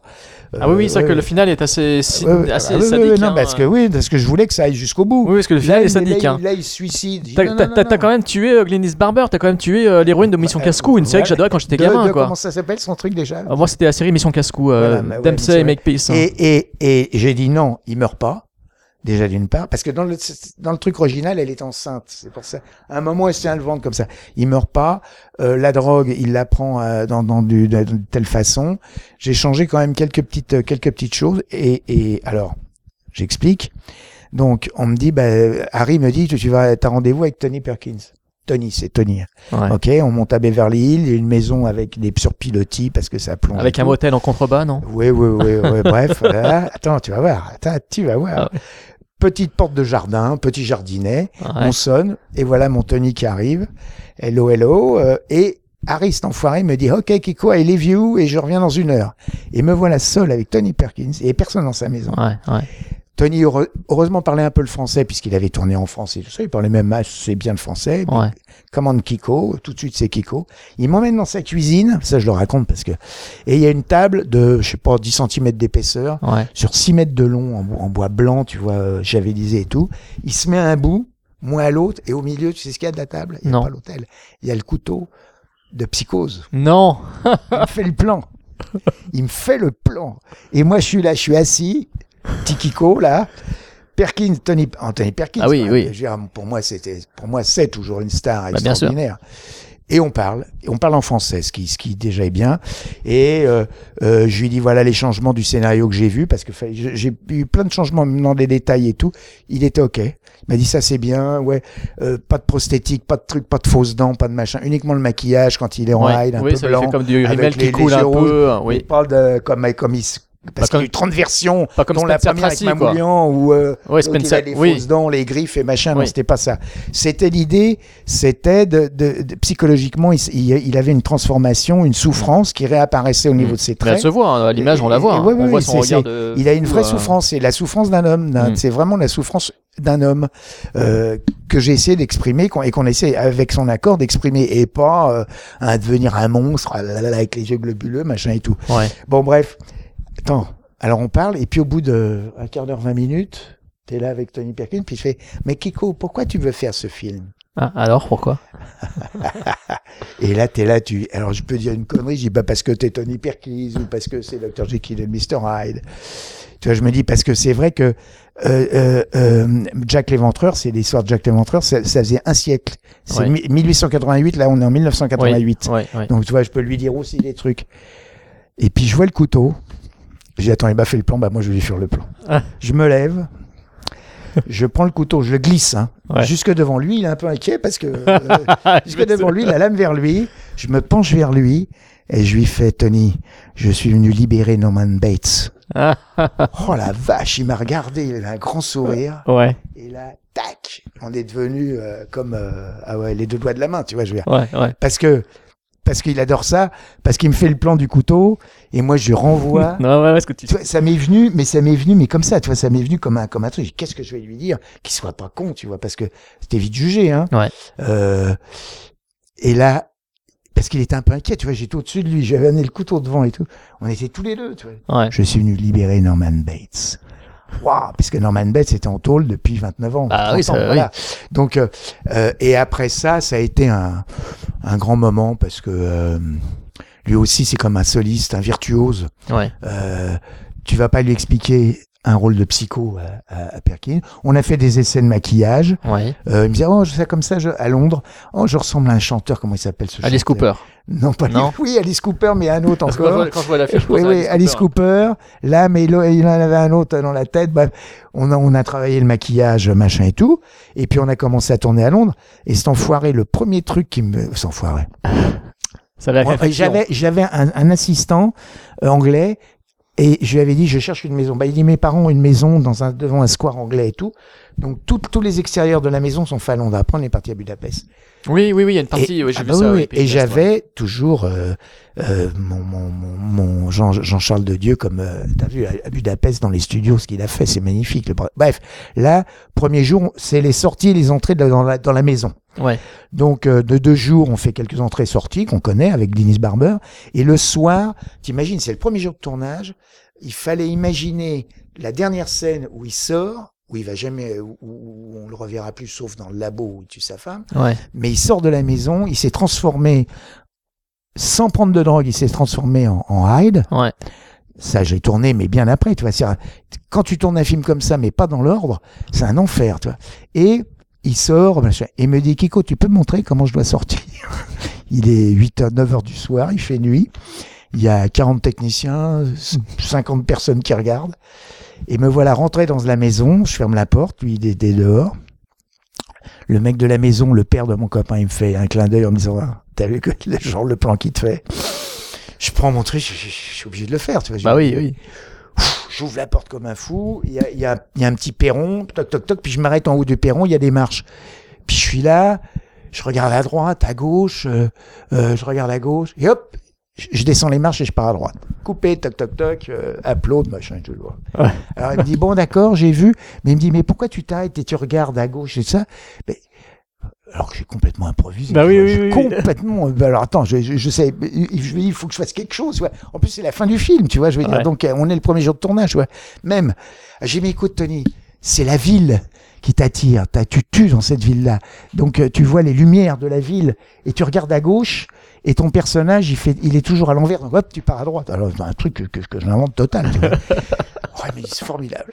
Il le fait. Et si tu vois le film, il s'arrête, il regarde et hop, il repart à droite. Ouais, effectivement. Mais, ouais. mais, mais, mais j'ai complètement, j'étais mais stressé à un point parce que j'avais les producteurs qui étaient là, Ouais. Harry Alan Tower, le producteur anglais, le directeur de production, Ouais. le, j'avais Jimmy Swan qui était un, l'assureur. C'est qui, qui, qui est un mec quand même euh, qui avait assuré des énormes films, qui pouvait dire au bout de la 30e prise, euh, dans, jamais avec moi, on arrête, Ouais, ouais. l'assureur, hein, Jimmy Swan, sur un, un film, je sais plus lequel, un, un truc énorme. Au bout de la 30e prise, il a dit hop, top, c'est fini. Et le réalisateur, il a fermé sa gueule. Et ben, je l'ai fait. ben, je l'ai fait inconsciemment. Mais c'est toujours, c'était toujours, en fait, quand j'y pense, c'est toujours cette espèce de confiance, euh, euh, euh, et, et cette espèce de, d'inconscience, mais de confiance que l'on a, tu vois. Parce, que- Ouais. parce que j'aurais pu être paniqué, tu vois. Ouais. Je suis rentré, j'ai dit bon, on va le faire, tu vois. Mais là, quoi faire, tu vois. Et, et qui a eu l'idée euh, sur Edge of Sanity euh, d'en faire une sorte de de simili hommage au film de la Hammer parce que y a, le film est très coloré Ah bah oui, bah au ça, niveau du jeu il est très ah bah ça c'est moi, ça, ça c'est Ah, moi. Ça. voilà raconte-nous un, raconte-nous un peu je parce que- revendique. Non, alors la Hammer, j'avais fait des doublages de la Hammer, j'en ai fait quelques-uns. Euh, mais bon, j'aimais bien. Et puis je m'étais dit, là aussi, euh, euh, j'avais fait le casting à, à- de Ben Cool, de tout ça, de, des- des seconds rôles à, à- chez Harry d'ailleurs, euh, dans son appartement.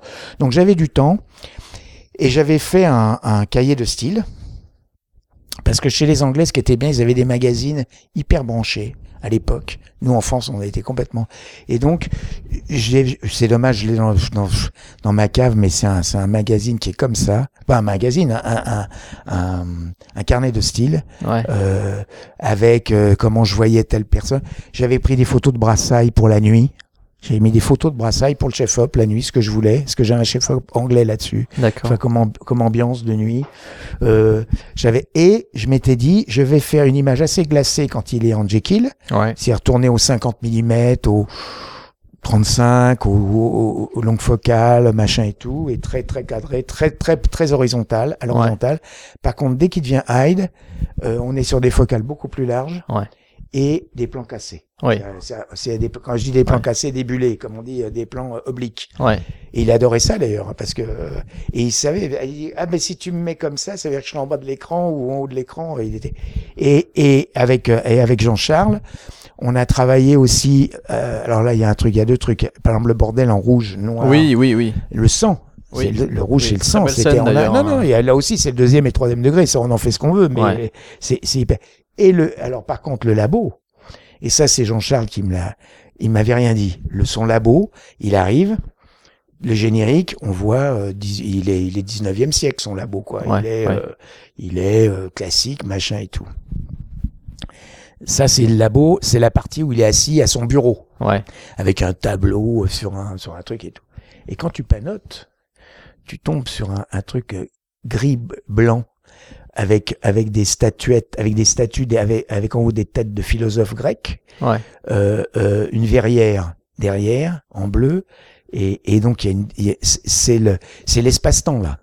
On est au 19e siècle, on est dans le futur, on est au présent, et c'est vrai que quand tu regardes le- là où il y a le singe là et tout, c'est blanc.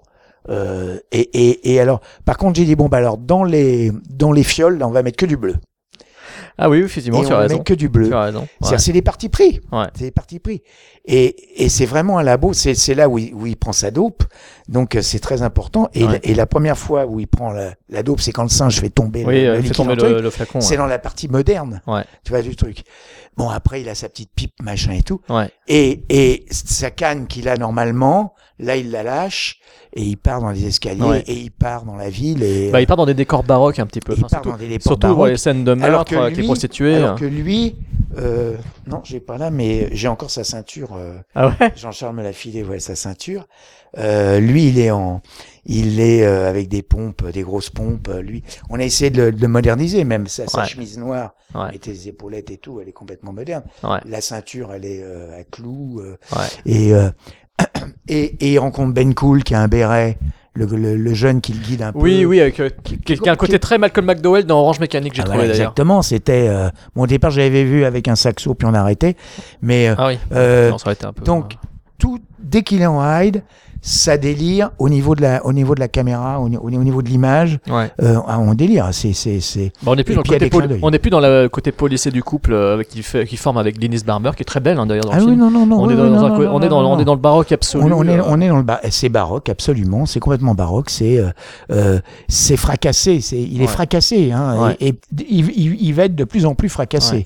Et euh, il y a de très belles images dedans, mais bon voilà, c'est ça c'est voulu, ça c'est ça sont des parties pris de direction artistique, mais au service du film, pas euh, genre ah bah je vais faire un beau film avec une belle image, Ouais. c'est pas je m'en fous de ça. Ouais, ouais. Euh, tu peux être trash si- s'il faut être trash. Ouais. Euh, la caméra, s'il faut qu'elle bouge, t'es pas obligé. Maintenant, les mecs avec la, avec le, avec le Steadicam, tu te fais, enfin, je sais pas si tu t'en es servi, mais tu te fais chier parce que les mecs ils font des plans.